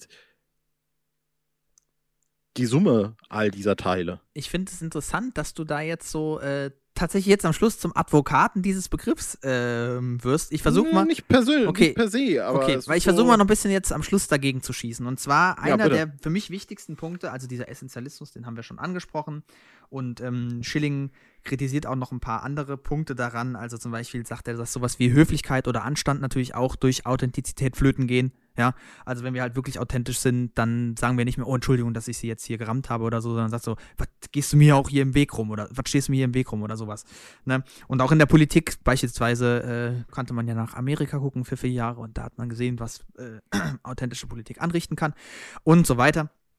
Ähm, das sind relativ valide Punkte, wenn man das sozusagen so übertreibt in diese Richtung. Für mich aber noch wichtiger ist ein Punkt, den bereits Charles Taylor, das ist ein Sozialphilosoph, ähm, schon vor äh, etlichen Jahren getroffen hat, 2006. Und zwar äh, hat der äh, auch gesagt, dass Authentizität eben ein moralisches Ideal ist, ein einflussreiches moralisches Ideal. Was ist daran moralisch? Naja, es hat eben schon was mit Ehrlichkeit und Unehrlichkeit zu tun. Und wer möchte schon als unehrlich gelten? Ne? Und Ehrlichkeit ist eben in unserer Gesellschaft, in der Wahrheit ein großer Wert ist, natürlich etwas moralisch Positives und in dem Wa- Unwahrheit, Falschheit, Unehrlichkeit negativ besetzt ist. Und daraus entspinnt sich eben so ein starker äh, Impetus oder auch Imperativ, Imperativ kann man das nennen, dass jetzt plötzlich die Treue zu sich selbst das absolut Wichtige ist und dass jetzt der Sinn des Lebens darin besteht, sich selbst treu zu sein, ja. Und wenn ich das nicht schaffe, dann ist mein Selbst schuld daran, dann scheitere ich daran. Und das Mhm. Interessante, was ich hier auch sehe, ist zum Beispiel, dass du sagst, wenn du irgendwie in Situationen scheiterst, dann sind es nicht die Umstände, dann sind es nicht die anderen Menschen, dann ist es nicht die Situation, dann bist du es, der scheitert. Dein Selbst scheitert jetzt plötzlich, weil es ist immer das Authentische, was anscheinend nicht irgendwie kanalisiert wurde und so weiter und so fort. Und das ist irgendwie gefährlich, weil es halt so hyper individualisiert. Und da würde ich sagen, deswegen bin ich nicht der allergrößte Freund von diesem Begriff, denn ich würde auch sagen, es zielt immer auf ein Sein ab. Es zielt immer auf die Essenz ab. Aber interessanter für mich ist, und deswegen nennt sich sowas wie Klugheit oder Mäßigung, da geht es um unser Handeln. Da geht es sozusagen natürlich auch darum, was mein Charakter ausmacht, aber inwiefern das mein Charakter ausmacht in Umwandlung der Welt, in Anverwandlung der Welt durch Handlung, in Einflussnahme auf die Welt. Und dann kannst du sagen, ah, Mist, dass die Aufnahme vom Podcast, die ist mir jetzt nicht gelungen, die habe ich verhauen, aber da muss ich nicht sagen, ich war nicht authentisch oder unauthentisch. Das greift nicht mich an, sondern es greift sozusagen, mein, das ist, man könnte es auch einen Schutzmechanismus nennen, wenn man so möchte. Es greift sozusagen dann meine Handlung an und so kann man sich dann ein bisschen besser daraus ziehen. Und das ist für mich Mhm. einer der wichtigsten, wichtigsten Punkte. Man scheitert also nicht mehr selbst, sondern man hat halt mal eine Sache verhauen, situativ, ja. Und man Ja. muss nicht authentisch sein und das dann irgendwie schaffen, sondern man kann eben auch eine Rolle einnehmen, eine Performance. Und das ist in Ja. Ordnung. Ich glaube halt eben, äh, um das vielleicht nochmal abzugrenzen, für einen selbst persönlich, Mhm. also zumindest geht es mir so, Ja. Gibt es auch nicht dieses authentische Ich. Ja, eben. Ja, also gerade eben, weil man das ja auch äh, in, in all seiner Vielfältigkeit selbst wahrnimmt, ja. Also ja, genau. was alles wie auch in diesem, du hast mir ein Video geschickt von einem, äh, war das vom SWR oder so, wo dieser äh, Mann, die, die reden beide über ein Buch und der Mann in der Runde sagt so, 90 Prozent der Sachen, die ich denke, sage ich gar nicht erst, Mhm, ja. Und diese Sachen, die du denkst, die machen ja für dich eben auch dich selbst aus. Aber genau. es, es gibt auch diese, dieses Missverständnis, dass nur das, was du nach außen kommunizierst, du selbst bist. Und Klar, das stimmt ja. eben auch nicht. Ja. Ja, Ja, es ist ja nicht nur Ähm, die Handlung, keine Frage. Ne? Das wollte das wollte ich damit auch nicht sagen. Es ist nicht, nicht Genau, nur die richtig, Handlung, egal genau. ob jetzt expressiv in Sprache oder in. genau, Eingreifen. richtig. Aber da, genau, und das, was ich eben noch damit sagen wollte, war, dass die Außenwirkung, also du, Benny, wirkst auf mich auch authentisch, Mhm. sozusagen. Ja, also, aber du wirkst auf mich nicht authentisch, weil ich jetzt denke, ich, ich gehe jetzt nicht aus dem Podcast raus und sage, mein Gott, war der Benny heute authentisch. Das ist ja unglaublich, ja. Sondern äh, du, wenn, wenn ich dich auf die gesellschaftliche Definition hin des Authentischseins abklopfe, stelle ich fest, ja, das könnte hinhauen. Elemente passen. Weißt du? Ja, ja, ja, ja. Richtig. Mhm. Und äh, dadurch kann man das beeinflussen. Ja, also für mich persönlich, ich würde jemanden als authentisch nicht grundsätzlich definieren oder so, sondern eine ne Moralität, eine, ne, vielleicht auch ein Intellekt, ja, und eine ne, ne klare, eine ne Stringenz in der Persönlichkeit oder irgendwie sowas. Das ist jetzt auch wieder völlig abs abstrakt. Ja, aber da bist du Aber auch das wieder bei halt diesem auch. Essentialismus, ne? Genau, Ja. richtig. Genau. Ja, davon bin ich kein Freund. Das finde ich, Ja. Finde ich zu, das ist mir zu eng. Da sind wir zu, Ja. das ist das so, man kann sich ja die Frage stellen, wie du auch, wie du das auch selber in dem Podcast hier schon öfter gemacht hast, so, äh, wie war ich eigentlich als 15-Jähriger, wie werde ich als 35-Jähriger sein? Kann ich mich da überhaupt verstehen? Ist das so, was, was ist mein Wesenskern? Und ich würde sagen, es gibt sozusagen gewisse Glaubenssätze, die wir mit uns rumtragen. Es gibt gewisse sozusagen so Einstellungen, was, was irgendwie den Sinn des Lebens für uns zu einem gewissen Zeitpunkt ausmacht. Ja, die gibt es. Aber die, aber selbst die verändern sich. Aber selbst da hat man augenöffnende Erlebnisse und ähm, selbst da merkt man plötzlich, okay, äh, ich habe einem Irrtum aufgesessen und ich habe eigentlich gemerkt, dass ich gar nicht immer krass ehrlich sein muss, sondern es bringt nichts, sondern ich muss vielleicht auch manchmal ähm, äh, ja, also zum Beispiel, ich, ich musste lernen, öfter zum Beispiel mehr e- ehrlich zu sein, weil ich mich oft in Sachen zurückgenommen habe und gesagt habe, ah, ich will niemanden irgendwie anecken, ich will niemanden beleidigen oder so. Und ähm, ja, Es hat gerade geklingelt hier. echt, Ich weiß nicht, was los ist. Ja. liebe Grüße, Soll ich mal gucken gehen? kannst du Ich geh mal machen. gucken. So, was ist jetzt unser Fazit? Was haben wir heute gelernt? Wollen wir einmal noch glaub, die Stunde haben- zusammenfassen? Also zum einen haben wir auf jeden Fall gelernt, äh, dass ich heute zweimal unterbrochen habe. Es tut mir außerordentlich leid. Ähm, und dass eben auch, um auf den Kern zurückzukommen, Auf den die Welt der. Influencer, den Wesenskern, die Welt der Influencer ähm, eine Welt ist, die es zu erkunden gilt und Aber mit der hallo. es sich auseinanderzusetzen gilt. Äh, und das werden wir in den nächsten Folgen noch tun. Ganz genau. Aber nicht alleine. Nicht alleine. Und vor allem, äh, also ja, wir haben in den nächsten beiden Folgen hochkarätige Gäste. Die Crème de la Sch- Die Absolut. Äh, und, und eigentlich ist es damit nicht zu kurz gegriffen. Nee, Ja, finde ich also, auch nicht. Finde ich wenn wirklich man nicht, in, ja. Wenn man sich mal umguckt und sagt, so welche Leute setzen sich so mit dem Influencertum auseinander, dann Authentisch. kann man da durchaus mal drauf kommen. Genau. Und Knallhart. ähm, ich Investigativ. würde an der Stelle, genau, ich würde an der Stelle einfach noch äh, kurz rausmoderieren, denn das war Mhm. äh, deine Rubrik, Benny. Stimmt. Das war mit Benjamin. Und damit kommen wir jetzt zum Rest vom Podcast. Was gibt's noch? Zack Snyder's Justice League. Ja, ja, jetzt fängt's an. Das war mal ein authentisches Werk, mein lieber Scholli. Ja. Hot Take, ich Genau. fand Wonder Woman 1984 richtig geil. So. Sehr gut. Ähm, in der nächsten Folge wird es wieder um ein Buch gehen. Ähm, das kannst du jetzt kurz sagen, um Es welches Buch es geht. Geht um das sozusagen den Incidencing.